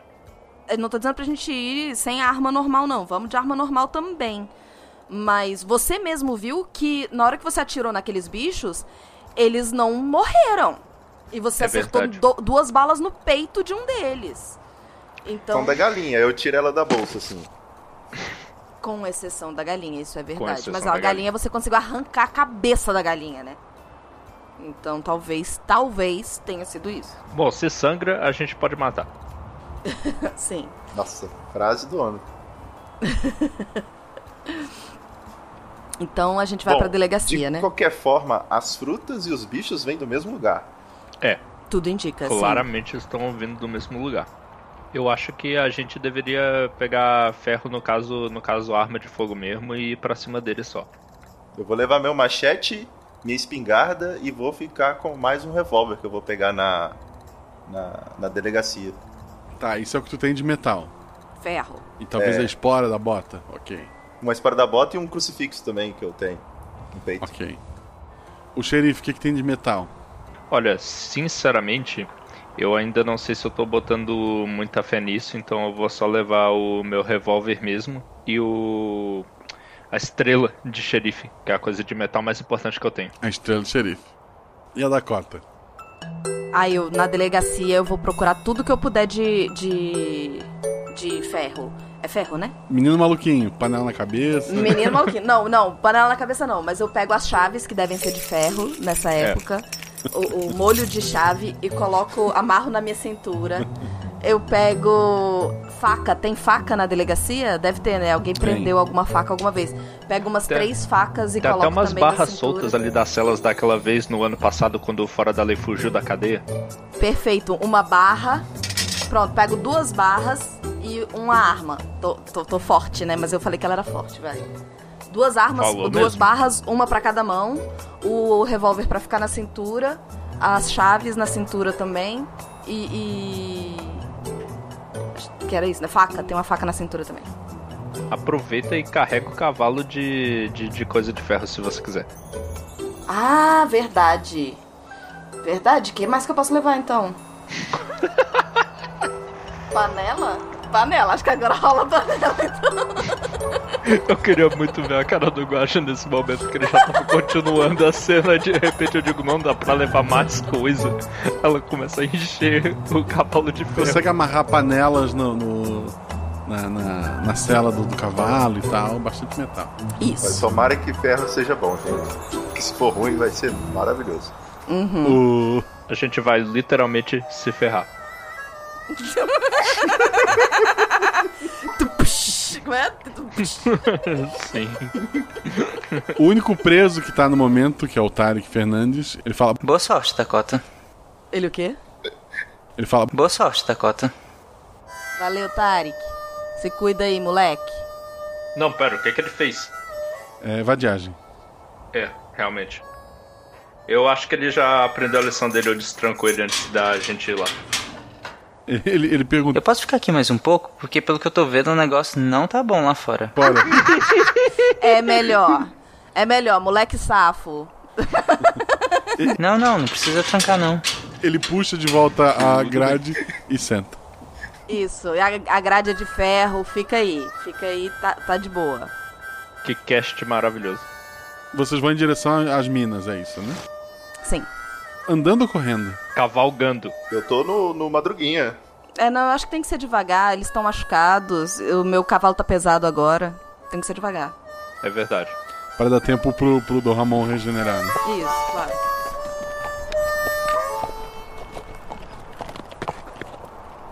Vocês chegam até a próxima entrada do- da- das minas, né?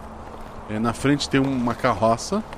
É, na frente da carroça tem um cavalo morto. E circulando é, essa mina tem quatro daqueles que atacaram vocês. Dois deles, pelo, pelos ferimentos, são os mesmos, inclusive. Eita. Eles estão lá. um- dois estão- estão andando em círculos, dois estão comendo cavalo, eles estão por ali. Os que estão feridos, eles estão demonstrando debilidade de movimento? Eles são os que estão comendo. Não, os que estão andando são os outros dois que vocês ainda não encontraram. Gente, eh, vamos, vamos parar aqui a uma certa distância. É, eu quero fazer um teste do, da ideia do ferro que eu tô tendo. Então eu quero É chegar. Eu quero chegar por trás, eh, eh, fazendo uma volta maior mesmo, sem o cavalo, meio camuflado, assim, onde eu puder ir me escondendo. É, e na faca atacar um deles. Caramba, de perto assim? Não, não, não, Dakota, eu não, não vou deixar você se arriscar desse jeito, não. Que negócio é esse? Uai, mas. Tem nada que é arre- arremessável mais distante que isso, não? Tá, eu posso tentar arremessar a faca de longe também, né? Não preciso ir no, no pescoço do negócio. Tem um arco e flecha com ponta de ferro, não? Não trouxe, não trouxe meu arco e flecha, eu tinha deixado ele em casa. Uma machadinha arremessável. Cá, né? aqueles Tomahawks, né? Sim. Verdade. Não deixei tudo em casa, gente. Não imaginei que eu fosse passar por isso hoje. Meu Deus, Dakota, não. Não, é muito perigoso. Eu não posso deixar que, que uma. Vou levar a panela, mas meu machadinho eu esqueci.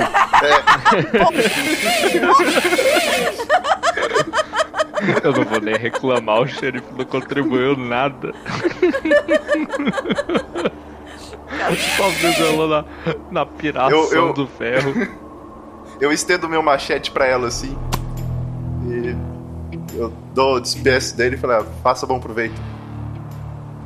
Tá, então eu chego só um pouco mais perto, tô com um machete agora. Deixei uma das barras é, é, lá, né, pra eu ter uma mão livre. Então eu tenho numa mão uma barra, numa mão um machete. E quero chegar perto pra jogar na cabeça de um desses que tá. é, agora pode ser qualquer um, né? Que tá andando ou que tá. Tem dois andandos, que são os que vocês não encontraram, e tem os dois feridos que estão se alimentando. Tá, Eu vou quero- ficar de longe com a arma pra dar suporte caso aconteça alguma coisa errada. eu quero jogar em um dos que ainda não estão feridos. Dois dados. 6 e 2. Tá. Tu, tu arremessa o, o machete que acerta uma das criaturas, assim, meio de lado. Vê que faz um pequeno cortezinho. E a criatura dá um grito. E os quatro bichos olham na tua direção. Funciona! Funciona o ferro! Ah, meu Deus do céu, Deus quando eu vejo que céu. eles estão olhando na direção dela, eu vejo que é minha obrigação fazer com que eles percebam a minha presença muito mais ameaçadora pra eles. Eu vou encher eles de tiro. Eu, ati eu atiro. Tá, Dom Ramon tira. Dois dados. Eu vou, eu vou deixar aqui registrado que esfaquear qualquer coisa assim, em geral, funciona. Pronto. 5 e 6. Tá. O... Sai uma fumaça preta do, do- da, tua, da tua arma. Ela deu uma emperrada. Madre de Deus! Xerife. Esse mexicano não tem disciplina no, no limpa a arma dele. Dois, não é? Tá, qual é o teu alvo? Um dos feridos. Que foi atingido, tem um que foi atingido pela machete, um que tá com, sem um olho, um que tem dois tiros no peito e um que tá inteiraço. É, qual deles tá ameaçando mais a Dakota? Os quatro estão olhando pra elas ameaçadoramente. Rapaz, eu O, tento o- dar. o que é cego de um olho parece mais ameaçador, porque ele não tem um olho. É, realmente, ele deve estar com, com um visual assim, bem legal. Ah, eu, eu atiro no que tá mais saudável, então. Isso. Vou ver se ele sendo atingido chama a atenção dos outros. Tá, dois dados. Dois e dois. Tiro certeiro, um tiro pega na, na bochecha que, que, que, que atravessa, o outro pega no peito, a criatura urra de, de dor, mas ela não caiu. Agora é a vez das criaturas. Quem disse que eu parei de atirar? Brincadeira. O Madruguinha não pode dar um coice com a ferradura, não? Cara, o, o Madruguinha é um bom mascote, mas talvez não tão um bom guerreiro. São quatro, vamos lá. Eu acho que a gente tá lascado. Um vai na direção da Deb, passa correndo do lado dela, dá uma mordida no, no, no ombro dela. Ele tentou o pescoço, mas a, a Dakota se jogou pro lado e ele passou por ela, assim, ele, ele atacou e continuou correndo. O outro foi pra cima do Dom Ramon, também tentou morder a, a cara dele, mas o Dom Ramon ele se abaixou a, a tempo, apenas uma cabeçada contra a cabeça dele. Então tá, ele sentiu um, um pouco de, de sangue saindo de cima do, do olho, né, do supercílio, mas não, não caiu. Eita. O outro vai pra cima do, do xerife. Esse sim, ele consegue morder o, o ombro do, do xerife e jogar ele pra fora do cavalo. O xerife fala um dado a menos agora pra qualquer coisa que ele for fazer. E tá saindo bastante sangue do, do, do ombro e tu foi jogado do cavalo, né? O último, ele, a- ele tentou atacar o Madruguinha, mas errou. Graças a Deus. Não, por favor. Ele mordeu, mas acabou mordendo só a pelagem do, do Madruguinha. Foi um arranhão bem superficial e ele não tá bem. Dakota. Eu tô com a barra de ferro e eu queria, na hora que ele tivesse vindo pra. Eu não sei se vai dar tempo, né? Se, se rola. De eu jogar, tipo, tentar furar ele com a barra de ferro. É, o- os quatro estão correndo assim, eles atacaram e continuaram correndo, porque eles estão correndo como se fosse em círculo em torno de vocês pra vocês não fugirem. Pode pegar um dos movimentos dele correndo e tentar pegar ele com a barra de ferro. Isso. Aproveita É. o momentum do bicho, a Mas inércia. é assim, de- com força. Ela, Qual ela deles? é forte. Ah, tem algum que tá inteiro ainda? Não. Tá, então pode Tem um ser que tem o- tiro recente, tem um que tem tiro antigo, tem um sem um olho. Pode ser o sem e tem um que olho. tu acertou com a machete. Pode ser o sem tá, o olho. sem o olho. Isso. Dois dados. 5 e 2. Ok. Ele veio de novo pra cima de ti, ele ia acertar o teu pescoço, mas tu botou uma parte da barra no, no chão, né? E, Uhum. e fez como se fosse uma lança. Isso. Ele atravessa a, a barra, urra de, de dor, move a cabeça, te encara assim ameaçadoramente com um dos olhos e a cabeça dele cai de lado e ele cai. Yeah! Dom Ramon. Eu vou atirar no que tá em cima do xerife. Dois dados. Eu vou pegar minha pistola, vou sacar, tirei um e dois. Perfeito, o tiro acerta a lateral da cabeça do bicho e ele cai duro assim no chão. Arriba! Xerife. O que tá com a machete cravada ainda tá rodando? A machete já não, não tá mais nele, mas tá rodando sim. Hum. Tá esse e aquele primeiro que tu atirou lá na cidade, só vivos. No, com os Caramba, tiros no eu vou peito. deixar esse aí por último. Esse é o final boss. O que tá com a cicatriz no olho, tá sem o olho, inclusive. E vou atirar naquele outro. Não, o sem olho já foi. Eu matei. É não, é aquele que foi tiro no peito, Ah, tiro do Ramon, bem. desculpe. Sorry. Ah não, então eu finalizo esse cara aí do tiro no peito. Ok, um dado só, tu tá ferido. Eu confio no coração dos dados. É, tu só falha com seis, né? Hum, moleque. Um. Teu tiro a- a- acerta o bicho, ele continua correndo, cai com a cabeça no chão, assim, pela, pela- pelo movimento.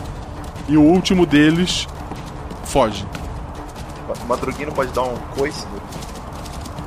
Tu quer que o Madruguinha persiga? Não, aproveitar na hora que ele tá correndo, dá um coice. Ele tem uma ferradura de ferro. É dá verdade. um coice na canela dele. O bicho fugiu. Eu volto, eu volto correndo.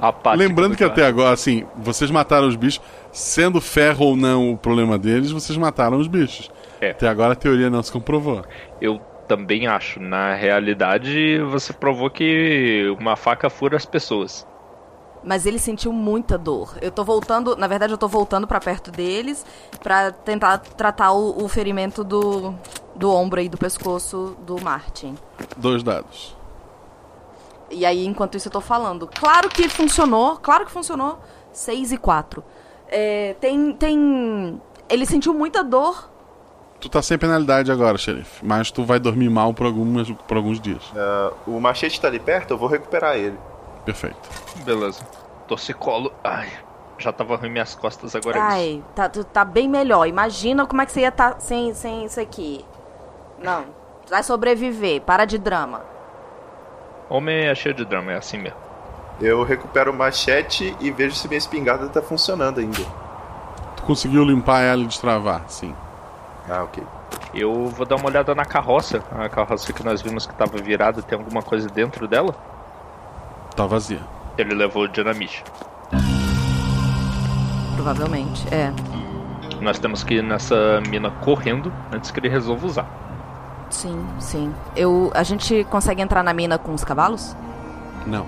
Então vamos deixar eles aí fora. E com o madruguinha que é pequeno. Com madruguinha, sim.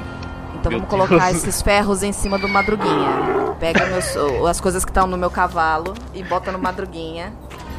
E já pego a, a outra barra que eu tinha deixado pra ficar com o machete. Tô com a barra na mão e uma faca na outra.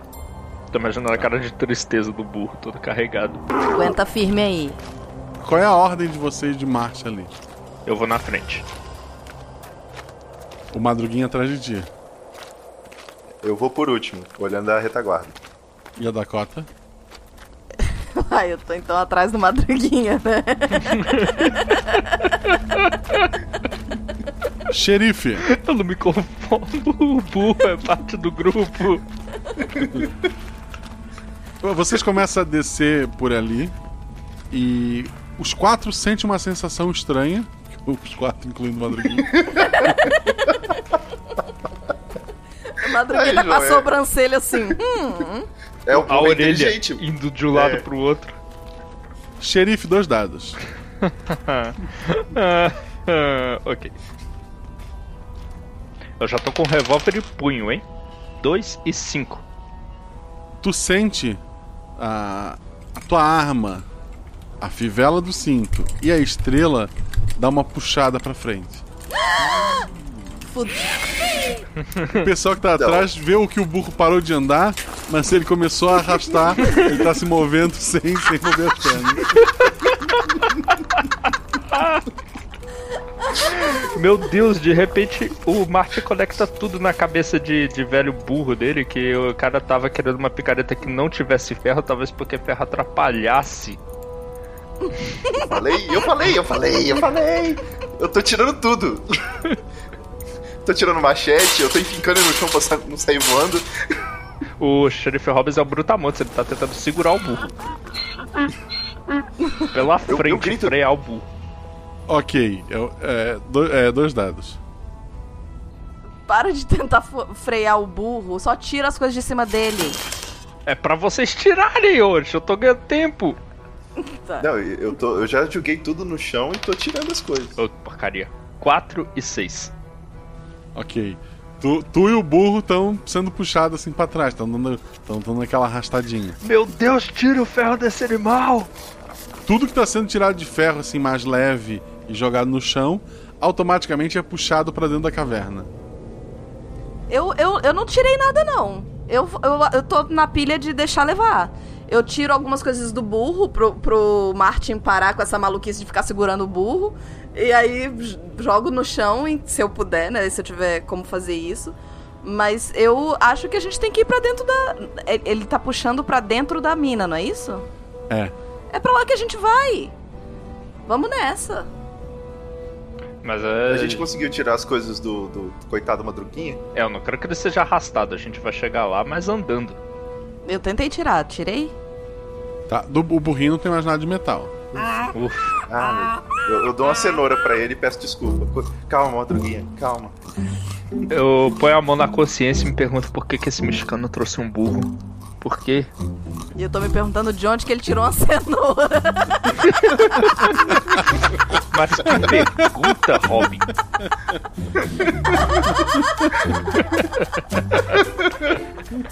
Do sombreiro. Eu tiro o chapéu. Sombreiro. ok. Caramba. Quão fortemente ah, colada na, na minha roupa tá essa estrela? Eu não quero perder minha estrela. Vê que tá puxando assim, tu sente que tá, tá puxando ali a tua camiseta. Ok, eu boto a arma no coldre, onde eu acho que ela vai ficar mais firme, e vou seguindo, mais na direção do fundo da mina. É um túnel só? Ele a princípio é um túnel só, mas à medida que vocês vão descendo, ele acaba se bifurcando. Tem um caminho pela direita e um pela esquerda. Pra que lado a essa força, que certamente eu não sei que é magnetismo, está nos puxando quando a gente chega nessa encruzilhada? É uma boa pergunta. A gente sabe o que que é um imã? Não, provavelmente no mundo inteiro as pessoas sabem, mas nessa população específica vocês não. Então a gente não tinha como saber que era o ferro que tava fazendo isso. É, não tinha mesmo não. Não, a gente viu as coisas sendo puxadas de ferro. Eu não tinha Ah, não. tá. largaram as coisas Movia, sendo né? puxadas. Elas se moviam. É, tá, tá. Beleza. E aí, Mas pra qual pra dos lados? lado? Tá, tá nos puxando. Tá puxando para a direita. Eu acho que é pra lá que a gente tem que ir. Direita. É, tem alguma coisa muito estranha vindo daqui. Vamos. Vocês começam a descer, escuta o barulho de, de alguém correndo na direção de vocês. Quão, quão apertado é? A gente tá em filinha porque tem, tipo, paredes às nossas volta, à nossa volta. Cabe duas Ou- pessoas, o lado a lado. Tá. Entendi. O burro quase bloqueando tudo. É, o burro bloqueia tudo. é. Mas o xerife escuta alguma coisa correndo na direção oposta. Eu aponto meu revólver primeiramente e grito alto. O, um, velho de- desdentado aparece e se assusta na tua frente. Ave Maria! Velho Batistini? Chevo nas canelas, minha gente, vai explodir! Seu velho louco! Louco, como assim? Por quê? O que, que você tá fazendo? Vou ver a curta, minha gente, corre, não dá tempo de explicar não! Ele, passa, ele quer passar correndo e tá impedido pelo burro. Ok, Eu vou correr também. bora. Vamos correr, claro. Correr pra longe, eu não, não vou levar. Vocês correm e saem da mina. Quando o último pisa do lado de fora, você escuta uma explosão grande vindo lá de dentro, é, saindo bastante é, poeira, né, por, por todos os lados. É, um lado da é uma, uma encosta assim, de um morro acaba desabando e de repente o silêncio. Seu maluco, seu velho gagá, louco, maluco. O que que você tava pensando? Ah, eu encontrei o paraíso, moça. Paraíso? Meu Deus. Tá cheio de fruta, de planta, de água, é uma delícia. Você tá dizendo que foi ali dentro da mina que você encontrou aquele punhado de fruta? Sim. Só fruta. É, tinha uns bichos também, sabe? Eu, eu, levo- Uai, mas eu levanto assim com a mão no ouvido, eu. eu ai! Vocês estão escutando alguma coisa? E eu olho assim pro velho Bastistini e vejo aquela, aquela cratera daquele tamanho. Mas eh, você explodiu pra quê? Bom, é que eu tava entrando, saindo, entrando, saindo. E aí, numa das vezes que eu tava pegando alguma coisa, algum bicho deve ter saído dali, acabou desabando umas pedras, eu não conseguia mais entrar. Mas aí eu pensei, ah, eu vou reabrir essa entrada? É, não, né? Eu vou fazer uma maior, encher de explosivo pra poder entrar com a carroça e tudo. Me diga uma coisa, seu velho inconsequente. Eu arrasto ele pelo colarinho até um lugar de onde dê pra ver os corpos das criaturas que a gente acabou de, de derrotar, né? E aponto pra ele. Por acaso eram essas as coisas que estavam saindo da mina? Eita, parece frango, né? Parece frango! Eu, eu Parece- Um dinossauro! eu vou correndo, pego ele pelo colarinho. Sobrou alguma dinamite, homem? Sobrou alguma dinamite? Ô, criança, sobrou não. O, o chão de repente dá uma tremida assim. Bom. Ah,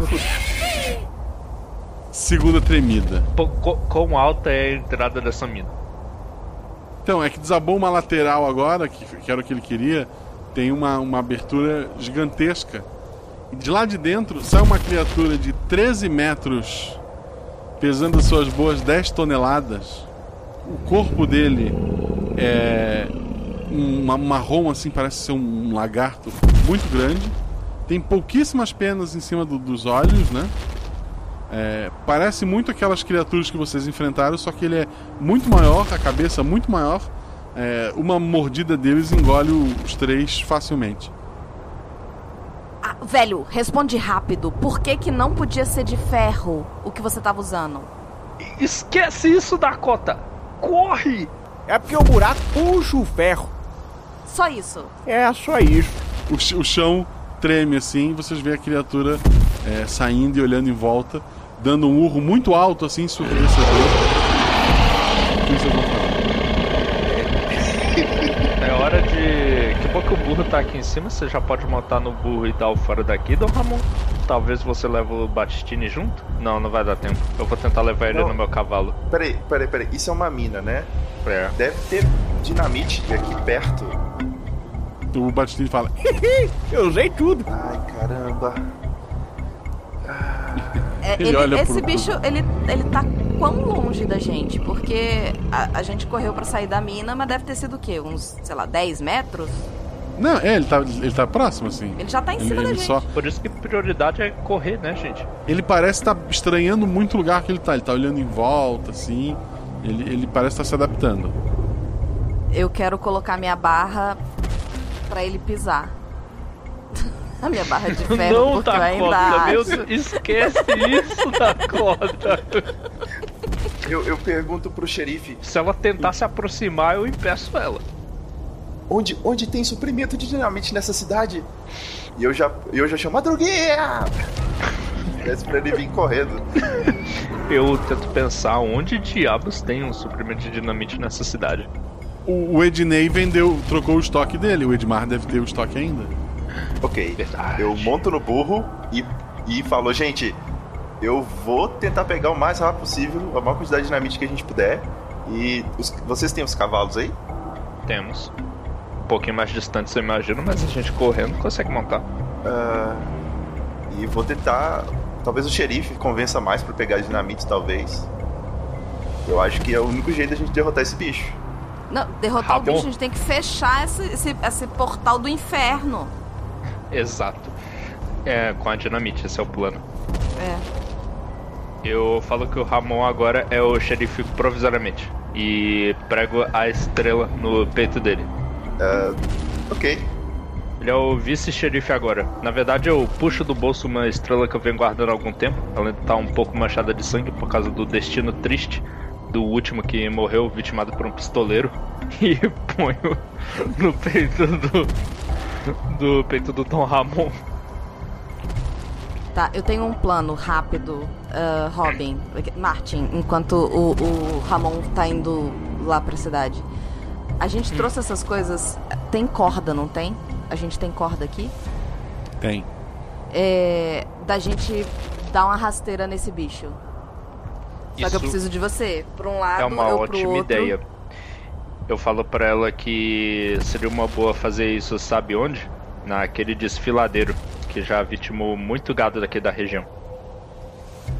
Perfeito. Então vamos atrair ele nos cavalos. Você de um lado, eu do outro. E a gente derruba ele. É isso que a gente vai fazer. Eu. Ah não, o Batistini não tem mais meio de locomoção porque o cavalo Batistini morreu. que se for. Quem mandou abrir o negócio? Se ele morrer, morreu! De- deixa eu cuidar dos meus cidadãos. Lembrando que o Batistini é o editor, hein? Não, não. Tem um monstro vindo aqui. Ele vai comer sua cabeça. Vai comer você inteiro Não, a gente tá agora. discutindo demais pra um momento que a gente devia estar correndo de fato. Exato, Eu mando exato. o Batistini correr pro outro lado e já vou correndo pro cavalo. Vamos fingir que essa conversa toda a gente já teve cavalgando. Eu já tô voltando com as dinamites. Não. Ok. Ai meu Deus. De qualquer modo, correr pros cavalos. Tá. Se eu tirar um, ele vai preferir correr atrás do Madruguinha. Só um minuto. Não, não, não, não, não, não, não, não, Madruga, não, Madruga, não, não, não. Eu tirei um.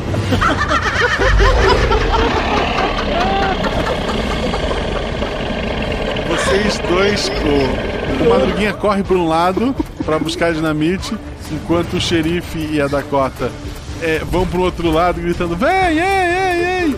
E o, o bicho olha para vocês, olha pro Madruguinha e começa a correr atrás do Madruguinha. E a, a passada dele é muito grande e o burrinho não vai dar conta de fugir. Não, eu tô Ai, atirando nesse bicho pra chamar a atenção dele. Vai ser um peteleco nele, mas eu acho que ele talvez vire pro nosso lado. Dois dados. Agora é hora da verdade, meus dados. 4 e 4. Ok. Dá um, um- um tiro no, no bicho. E- Ele, por um segundo, ele parece nem ter notado. Então ele olha pra ti e decide que ele vai correr atrás de você. Ufa. E agora Isso. eu vou correr na outra direção, em direção ao cavalo. Eu espero que isso seja bem longe da Dakota. Não, a gente tá junto pra derrubar o, o- o trem. Deixa de Eu tô preocupado com a sua segurança, Dakota. Não, Você vai. é como uma filha não- pra mim. Você não tá me treinando pra ser xerife também, cacete? Bora! Tá, o bicho vai comer os dois. Tem que tomar Não, uma a gente decisão. Cavalo, subir no cavalo, É, sair cavalgando. tá Nós cavalo. dois estamos indo na mesma direção. Eu já tô jogando uma, um pedaço da corda pra ele. E tô segurando o outro pedaço. E aí a gente vai ficando mais distante à medida que a gente tá. pra deixar a corda bem esticada e indo em direção ao, ao desfiladeiro. Tá, a corda tá sendo segurada na mão, amarrada no cavalo. Qual é a ideia? Ela tem que ser amarrada no cavalo. O... Tem um lugar na cela, bem na frente, na pontinha, que é feito exatamente para se amarrar Sim. as coisas. Ok. Sim, pronto, é, beleza. Ok. O bicho é muito mais rápido que vocês, porque ele tem a perna- as pernas muito grandes. Ele corre e vocês fazem aquela manobra pra botar a corda entre vocês e ele, né? Joga dois dados, Deb. 3 e 3. Perfeito. Dois dados, xerife. Eu tô dando muita sorte hoje, eu tô vendo o momento que vai acabar. 2 e 3. Ok. Quando a criatura de 10 toneladas Isso que eu tô pensando aqui. toca a corda e joga o- a perna pra frente, os dois cavalos são arremessados um contra o outro, como aquelas bolinhas, sabe, que, batem. A Dakota e o xerife conseguem pular do cavalo a tempo pra não se machucar, mas os cavalos já eram. Cara, eu tô aqui pensando assim, será que eles não entendem de física? Tipo, 10 toneladas. não, não, não entendo. O, o, bi- o bicho para, acha estranho, tem uma, uma mini, sabe, uma linhazinha no pé dele. ele, ele começa. no notebook, né? No fio. É. E começou a se alimentar dos cavalos. Cada um de vocês tá caído de um lado assim e ele tá comendo o cavalo de vocês. Menos mal, vai. Caramba, velho, que bom que eu não dei nome pro meu cavalo, senão eu ia ficar tão triste. Madruguinha chega na cidade. O que, que tu vai fazer, Dom Ramon? Pé na porta, dinamite na cara. Eu, eu falei de mar, não dá tempo de explicar. Todas as dinamites agora. Eu aponto pra estrela e já vou enchendo uma droguinha de dinamite. Meus parabéns pela promoção. Mas o xerife vai pagar por isso depois, não é mesmo? Olha, faça, fa, faça com que todo mundo tranque suas portas, ninguém saia de casa. Agora, homem, agora! Ele entrega já vou o. enchendo uma droguinha de A- dinamite. A dinamite te ajuda a colocar no, no madruguinha, né? Ele te dá pavio também, né? Olha, Então, por via das dúvidas, eu vou anotar aqui no meu caderno. tranque suas portas, ninguém nosso de casa. ontem. Agora, homem, agora! Eu monto no. Eu, eu pego um outro cavalo pra não ficar tudo muito pesado e o madruguinha vai do meu lado. Tá, mas o explosivo tá no cavalo ou no madruguinha? Tá no. Tipo, tá uma bolsa no madruguinha, eu peguei uns três, coloquei assim na minha bolsa pra ficar comigo, mas a maioria tá no madruguinha. Ok. Que eu, tipo, eu tô querendo preparar uma, uma espécie de, de bomba arremessável com, com essas dinamites. Eu, enquanto eu tô ali no cavalo, eu tô tentando preparar elas. Uhum. E parto de volta pra lá pro, pro lugar. Dakota e xerife. O, o bicho parece estar satisfeito depois de comer os cavalos. Porra, a Ele gente tá assistiu ele andando- comer os cavalos inteiros. Sim, com, com uma dentada ele comeu cada cavalo. Ele tá che- cheirando ar, assim, parece que, que ele tá estranhando muito o, o- lugar ali. E ele até dá uma encarada pra, pra Dakota, bufa e decide andar. Ele tá andando vagarosamente por ali, cada passo dele o chão treme. A Dakota tá bem. Tão bem, vocês dois conseguiram cair em pé, caíram bem. Ok. A gente tem que dar um jeito de matar esse bicho. O bicho tá olhando pra gente. Não, ele deu uma encarada na Dakota, pensou se valia a pena comer, mas ele tá de barriga cheia. E ele só tá andando por ali. Eu me aproximo lentamente da Dakota, se ele não estiver olhando pra gente, pra dizer pra ela: Ok, aquilo não deu certo. É, pelo visto, não mesmo. É, Mas a gente não pode deixar esse bicho ir pra cidade. Ele tá indo na direção da cidade? Hum, ele tá indo da, da, da cidade da parte velha. Parece que todos acabam indo pra ali por algum motivo. Então- Talvez um cheiro, alguma coisa. Deixa ele indo pra lá. Vamos tentar fechar o. o- esperar a dinamite pra gente fechar a- a- aquele caminho, a- aquele portal. É, e a gente tem que pensar como é que a gente mata esse bicho. Sim, porque ele não pode simplesmente ficar vagando por aí, não do lado da cidade. Meu Deus, só com um desses é o suficiente pra acabar com todo mundo. Eu preciso ir em um telégrafo, alguma coisa, chamar a ajuda dos federais. Uai, tá, pode ir. Vai a pé? Vai. É verdade, infelizmente eu vou, vou ter que ir a pé realmente. O, o, o trem passa que dia? Em né? Esse é o dias. problema. Em três dias. Meu Deus, três dias com esse bicho vagando, cara, não. Ai meu Deus, o que, que a gente faz? Uma opção também é a gente tentar chamar a atenção dele de novo, é, mas pra voltar pra dentro do buraco, né? Pra voltar pra esse portal, que a gente não tem como matá-lo. É verdade. A criatura chega próxima a uma casa da- das abandonadas, né? Ela parece que ela quer se coçar no lugar onde ela tomou o tiro e ela encosta na casa e a casa cai. A criatura parece que tá meio puta com uns gritos. Bom, morrer muita gente. Nós temos que mandar ela de volta, realmente. É, porque eu não vejo como a gente matar. Não vejo como a gente matar, a gente não tem. Ah, eu vejo. Não até o Dom Ramon voltar com a dinamite. É, se vocês não forem Dakota. fazer nada ali, o do, Dom Ramon volta. Dakota, eu não posso deixar que você faça isso de maneira alguma. Espero, Dom Ramon, se possível, depois vocês tentem matar esse bicho. Por favor. eu. Vamos esperar. Eu acho que esse é um plano suicida. Então é o momento certo de eu tirar a minha estrela e entregar pra ela. O que, que você tá fazendo? é a xerife. Não, o que, que você tá fazendo? Não tô entendendo. Por favor, Dakota, eu já estou muito velho. Já passou da hora de eu me aposentar. Não, não começa com, isso, com esse papinho agora não. Tá maluco?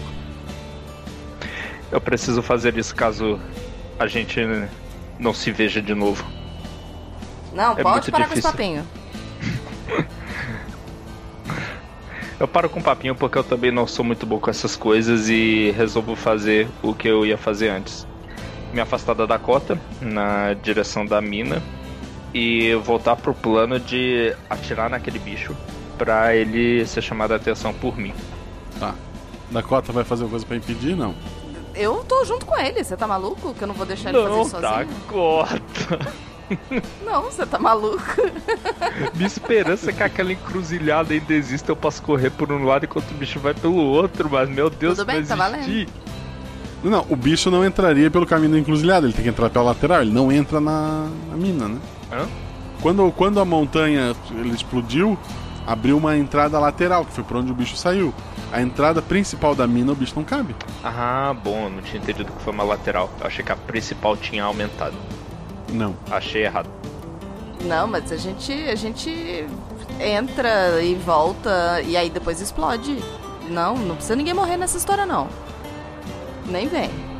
Eu acho que eu vou morrer, mas vamos lá, o tiro continua acontecendo. Dois dados.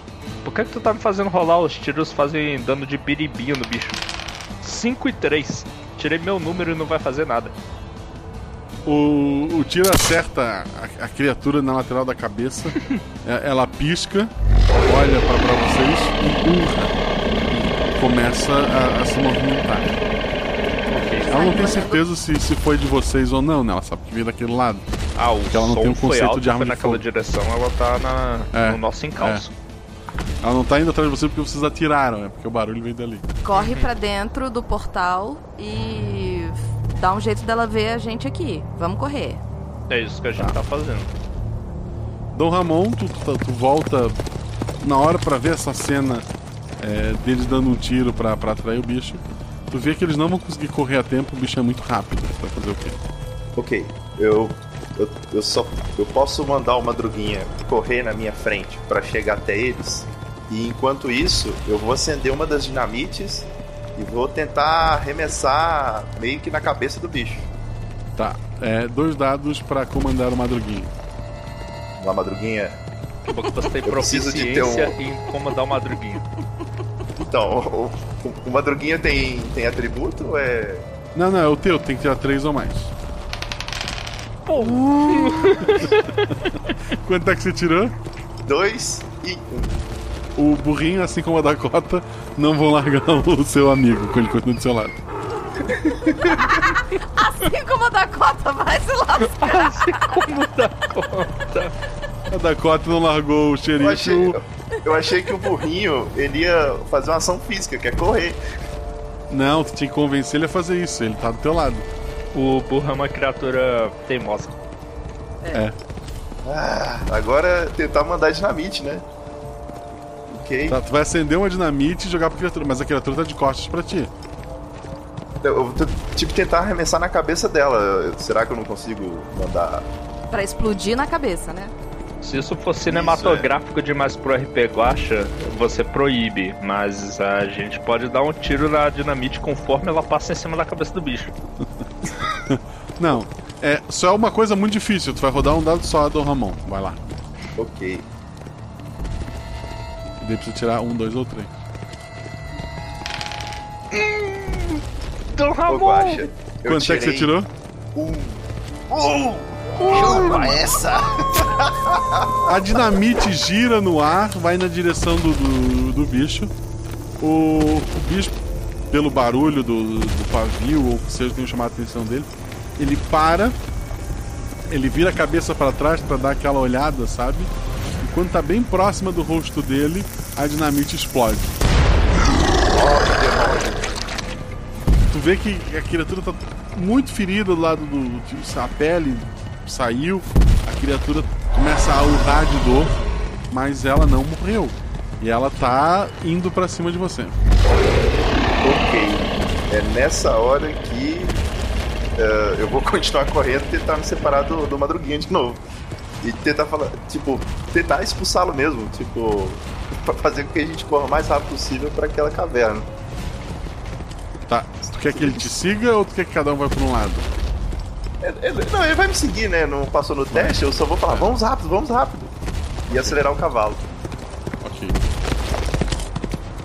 Ele morde a bunda do teu cavalo, Dom Ramon, e puxa o cavalo pra cima e tu cai no chão. E ele joga o cavalo pra cima e come numa mordida só. Vai, Madruguinha. O Madruguinha corre em direção a Dakota e ao xerife. Vocês têm dinamite aí pra fazer um estrago. gente. É, nós temos. Ahn, E três pessoas, porque o Danilo ainda tá aí, não é? Não, Danilo eu não sei, ele sumiu Não. no meio tempo. Ele sumiu. Porque ele não é burro. Batistine, gente. Ele, ele teria ido Batistine, embora. As Batistine, pessoas é. inteligentes vão embora, eu digo, olhando para a Dakota. Eu não tô, tô te ignorando. É. A gente vai fechar o portão e deixar esse monstro aqui, é isso? Ainda não, a gente tem que se livrar dele. O bicho tá bem ferido, assim, a cabeça tá bem ferida. Pois é, eu acho que ele vai morrer então. Vamos, vamos terminar de matar. Outra, outra, vamos fazer a mesma coisa que o, que o Dom Ramon fez. Joga uma aí, enquanto eu vou levar a- a- o resto da dinamite pra fechar esse buraco. Beleza. Eu quero ajudar ela pra tentar jogar essa dinamite de alguma maneira, quer dizer, a maneira dos tiros que tá funcionando até então, chamar a atenção dele pra quando ele se virar, ela ter um ângulo melhor pra acertar aquela parte da cabeça dele que já tá ferida com a dinamite acesa. Tá, tu vai dar um tiro e depois a dinamite. Uhum.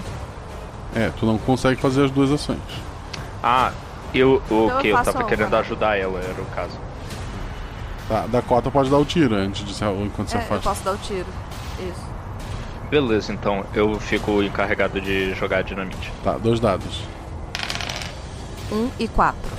Perfeito. Teu tiro chama a atenção da criatura. A criatura abaixa a cabeça, passa bem perto do Dom Ramon, dá uma fungada na- no rosto dele que faz o sombreiro cair pra trás. Mas ele se vira em direção de, de vocês, do, do xerife da Dakota, e começa a andar. O chão dá aquela tremida. O rosto dele tá virado pro xerife. xerife. Ok, eu tô rolando um ou dois dados, eu esqueci. É um dado pra jogar dinamite, porque ela é uma arma improvisada. né? Beleza. Quatro. A dinamite gira no ar, vai em direção à criatura. Ela rapidamente morde a dinamite. E você escuta o barulho.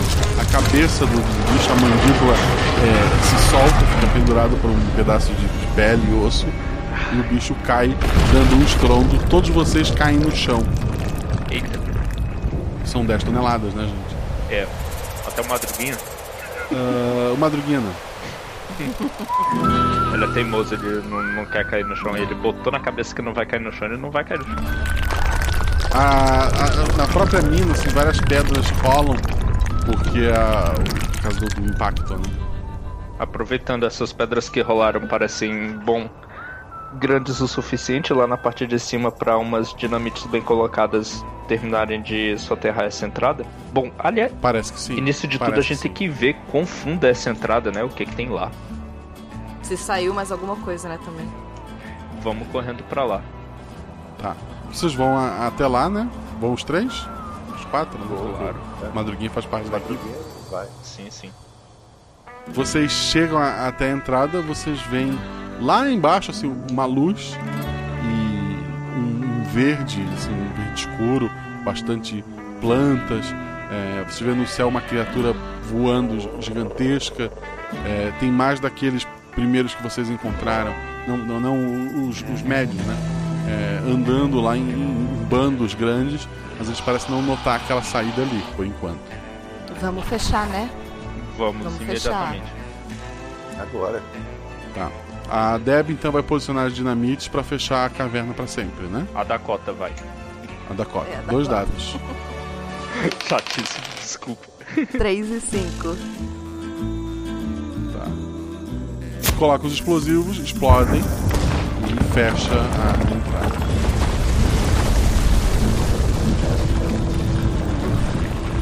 Só mais um dia, né? Só mais um dia. Hoje tem churrasco. 10 toneladas de carne. Exportar carne para os Estados Unidos inteiro. Boa, verdade. Hum, eu pego e falo pro Dom Ramon, Dom Ramon, eu acho que isso talvez serviria de compensação suficiente pra Dona Thaís pela perda de todas as ovelhas dela. Acho justo. Como ela diria. Se sobrar e vai sobrar, vamos fazer um churrascão na cidade. Vocês são é loucos que eu não como isso, mas. É galinha, tem gosto de galinha. Deve ser mesmo gosto de, de jacaré. Nunca comeu jacaré, menina? Não, você tá louco? Isso aí Tá na é, hora é de de, outro mundo. Ou de Olha, outro mundo isso daí. De- deixa eu te ensinar uma lição valiosa, Dakota. É muito desperdício, é mal visto, aos olhos de Deus, você matar um animal e não aproveitar a carcaça. Seu Deus não é meu Deus. Vai lá. Ih, gente, eu tô lembrando um negócio aqui. Tem bicho solto ainda aí na cidade. Qual? Tem um. É. Tem um dos médios e vários dos pequenininhos, pelo menos. Ah, mas os pequenininhos são, são inofensivos. Eles são.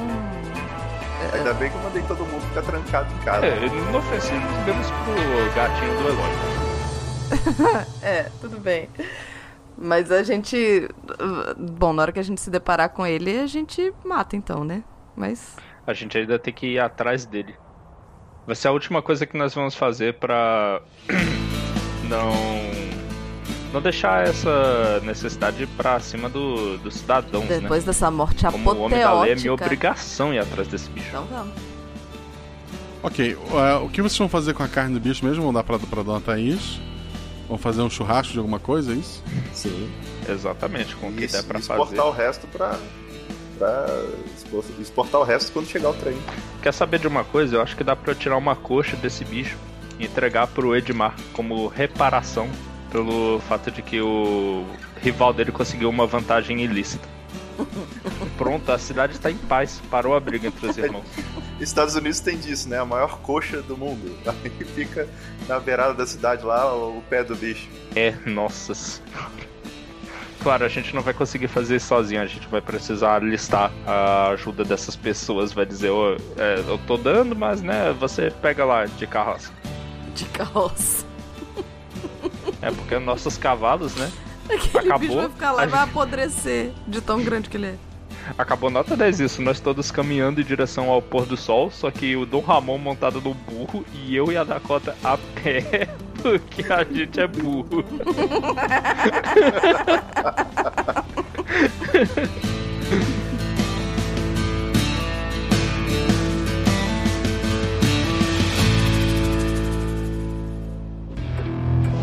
Uma semana depois, vocês estão levando a vida de vocês. Tu, a, a- aquela criatura que tinha fugido, ela acabou sendo abatida. A vida de vocês voltou à tranquilidade. O trem passou pela cidade, fez as suas trocas, o pessoal veio para descansar. Ninguém acreditou na história que vocês contaram até ver o. Porque sobrou bastante do, do, do- do maior, né? Sim. Verdade. E o, o xerife tava na. na- Você, os três, né? Agora tem o xerife tempo, é, ajudante, né? Os três estão na delegacia quando o Edmar começa a gritar. Ô, seu filho da rapariga, eu te desafio pra um duelo. Porque isso aqui é um absurdo. Ah, não. Ah, meu Deus. Pra mandar com você, eu tô ficando velho demais pra isso. Ô, Dakota, o que, que você acha de eu me aposentar? Uai, tamo aí, né? Deixa eu começar a ver como é que fica. De dentro da, da, da loja Secos e Molhados de Ednei, tá saindo um som muito bizarro. Um som. Eu Eu, entro. eu a tô indo lá entra. junto, lá com a espingarda na mão. A gente entra pra ver que som é esse. É. Dentro do, do, da, dos Secos Molhados, tem bastante pessoas, em especial mulheres. E tá o, o Battistini batendo palma, assim, e, e gritando. E em cima do balcão tem um rapaz que ele tá com uma. Parece uma, uma gaita, só que menor e mais fina. E ele. É, de- dessa gaita que ele não põe na boca, tá saindo todo o som estranho. E quando ele para, tá todo mundo olhando arregalado pra ele, ele fala: Eu acho que vocês ainda não estão preparados para isso. Mas os seus filhos vão adorar.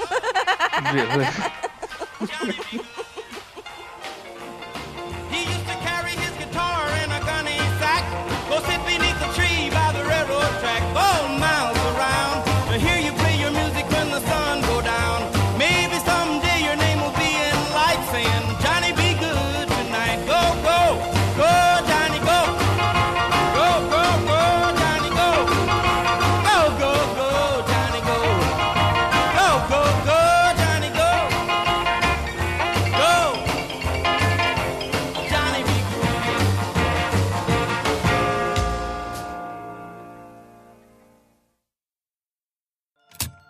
Este podcast foi editado por Contador de Histórias.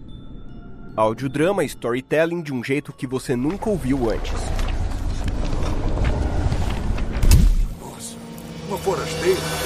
O que estava escrevendo, professor?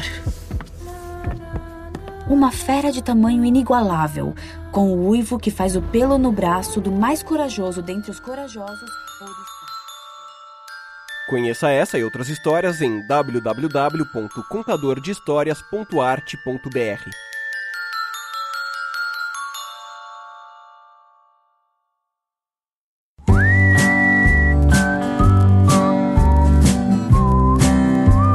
Escudo do mestre. E chegamos a mais um escudo do mestre, aquela estrutura de papelão que protege as anotações do mestre, suas rolagens de dados, suas histórias. Aqui eu baixo esse escudo e conto pra vocês coisas que aconteceram na aventura e não estão ali. Aquelas coisas que foram planejadas ou não. Antes de mais nada, se você está ouvindo isso na quinta ou na sexta-feira, ou talvez no sábado ainda dê tempo, e você está em São Paulo, eu estarei na Campus Party! Somente no sábado e domingo de manhã, pouquinho. Eu volto cedo, meu voo é domingo à tarde. Mas sábado de certeza estarei lá o dia todo para vocês trocarem uma ideia, conversar, dar um abraço, bater uma foto e, e sei lá. Então, se você está em São Paulo, não deixe de comparecer lá. É, se você não tem ingresso, existe uma área pública. Me marca lá no Twitter, fala, Guaxa, vem me dar um abraço que eu vou ali fora trocar uma ideia com você. Então não deixe de me seguir nas redes sociais, arroba Marcelo Gostin. E siga também este belo projeto, arroba rpguacha. Como vocês devem ter notado, Danilo voltou! Esse episódio foi editado pelo Danilo, lá do Contador de Histórias. Podcast maravilhoso. Lá não é na forma de RPG, são histórias planejadas e escritas pelo próprio Danilo. Então não deixe de conferir, o link está no post. Quero agradecer aos jogadores, a Deb Cabral, que além de jogar, ela revisou este episódio. Quero agradecer ao Felipe Xavier, e ao João Victor Galvão. No episódio passado eu falei que iria comentar sobre o motivo daquele episódio neste episódio. Então não darei spoiler de nada que aconteceu no episódio passado, mas tudo começou com o Discord. O Discord do RPG Guacha, que ele é exclusivo para padrinhos, fica a dica para vocês, falo mais disso daqui a pouquinho. Tem jogos, o pessoal lá mestra, se une para jogar jogos na, Steam, para trocar uma ideia. Esse Discord foi totalmente criado e administrado inicialmente pelo João Vitor. Depois outras pessoas vieram somar e ajudá-lo, como o próprio é, Felipe Xavier. Eles tentaram me convencer a usar mais o Discord e eu precisava de aulas disso. Então pedi para quem entendia vir me ajudar. Isso apareceu Anselmo, que jogou a aventura passada, o Felipe Xavier e o João. O Felipe e o João são os principais mestres lá do Discord. Eles estão sempre lá mestrando, embora muitas outras pessoas mestrem também, mas os dois principais são eles. E os três me ajudaram muito com essa parte de Discord e tal. E é o que eu sempre falei. Os três são padrinhos do RPG Guacha, o nome deles está lá como padrinhos, eles fizeram a doação deles, mas eles não estão jogando essa aventura, tanto essa quanto a anterior, e talvez a próxima? Hum, fica aí a dica. Porque eles são padrinhos. Ser padrinho não te garante jogar o RPG Guacha. O que aconteceu foi, a gente passou tanto tempo trocando ideias sobre o Discord, e daí óbvio que milhões de outros assuntos surgiram, que eu disse, cara, eu quero mestrar para essas pessoas. E daí a gente decidiu, vou mestrar para vocês, mas eram três meninos, né? Anselmo, João Vitor e Felipe Xavier. Pedi para sugerir uma menina, sugerir a Sinara. Tinha que ser uma menina que soubesse gravar o seu áudio, tivesse um microfone bom, etc. Eles me sugeriram a Sinara.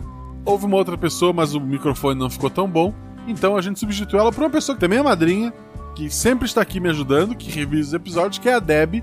Então eu juntei essas pessoas, Deb, Sinara, mais os três, e perguntei para os mestres quem era um jogador muito legal, muito engraçado e que tinha um áudio bom, e eles me recomendaram o Guilherme, né?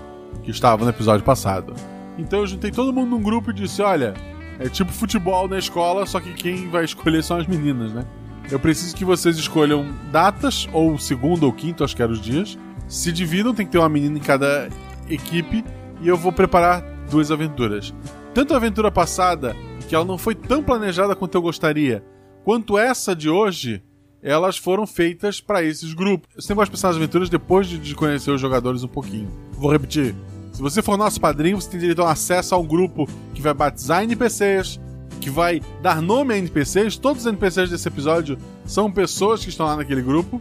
Você vai poder gravar vozes para NPCs, mas você não vai jogar comigo, até porque é muita gente. Aconteceu dessas pessoas que são padrinhos, a gente se conhecer, conversar bastante e pintar um clima para jogar. E aconteceu de eu chamar essas pessoas. Então, repito, quer ajudar o projeto para que ele continue saindo de 15 15 dias, ao invés de voltar a ser mensal? Vai lá, assina. Tanto pelo Padrim, www.padrim.com.br barra rpguacha, ou pelo PicPay, tu vai lá no PicPay, no aplicativo e procura por RP Guacha. Nunca usou o PicPay? Eu recomendo muito. E se você for criar uma conta nova no PicPay, usa meu código. É Guacha. G-U-A-X-A. Tudo em caixa alta, tudo maiúsculo. Usou meu código e pagou qualquer coisa, que pode ser inclusive a assinatura do nosso querido Realidades Paralelas do Guaxinim. Você ganha 10 reais de cashback e eu ganho 10 reais por ter feito a indicação a você. Então faça isso também. Ajude o projeto porque você quer ajudar, porque você quer fazer parte de um grupo de RPG em que as pessoas conversam sobre RPG, sobre cultura pop, sobre N coisas, e fazer parte de um grupo do Discord que volta e meia tem jogo, tanto para você jogar quanto, se você quiser, mestrar também. Tem as ferramentas, tudo direitinho. O pessoal lá ensina tu a rolar os dados no próprio Discord, a como usar o Discord, como usar o chat de música, tudo. Então venha fazer parte desta família. Vamos crescer ainda mais isso aqui. Semanal eu não consigo, eu mal tô conseguindo entregar quinzenal. Tá saindo tudo muito mais em cima do que eu gostaria. Mas pelo menos preciso não voltar mais a mensal.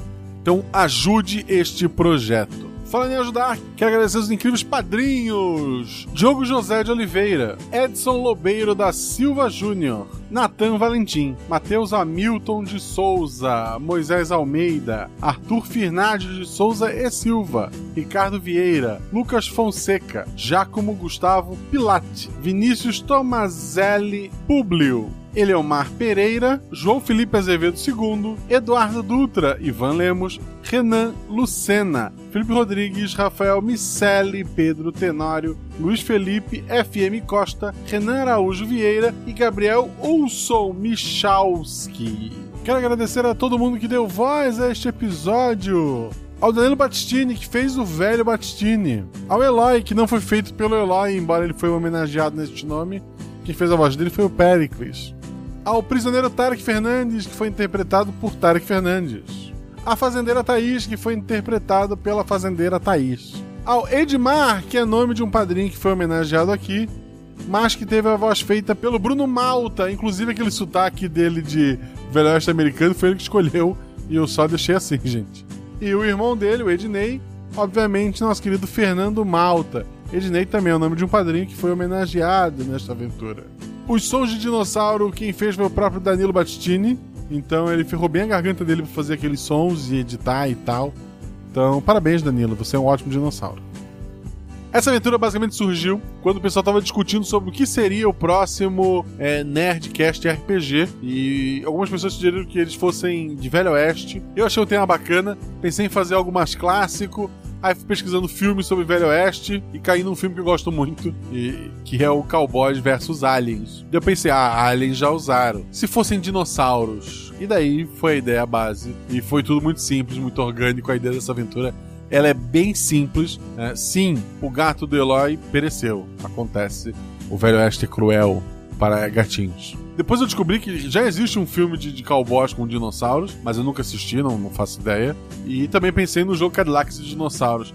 Eu imaginei que em algum ponto eles pudessem tentar domesticar os menores, que, os menores não, os médios, que seriam raptores, para tentar montá-los. E pensei nessa possibilidade de ser possível, embora muito difícil. Mas em momento algum eles pensaram nisso. E o que é bom, né? Pro... Mas, em compensação, eu não fazia ideia de como eles iam derrotar o T-Rex. E eles conseguiram derrotar. Olha que, que bonito. Eu imaginei realmente que alguém pudesse sacrificar e guiar o bicho de volta pra, pra caverna, então derrubarem, mas que eles iam tentar atacar com tudo. Eu não tinha pensado nessa hipótese. Então, ainda bem que eles pensaram nisso. Foi, foi bacana. O velho Batistini, então, ele encontrou um portal enquanto escavava, tipo aquele do Lost. Vocês lembram do Lost? Assistiram? Então, era um local em que tu tinha um ponto de ligação entre locais diferentes do tempo e tal. E tal qual como Lost, o ponto de, de convergência ali, ele acabava funcionando como um baita de um eletroímã. Por isso atraía o ferro. Por isso ele queria uma picareta que não fosse de metal, que uma picareta para poder minerar sem que ela fosse atraída por meio desse portal, assim como os objetos que estavam no Madruguinha e companhia.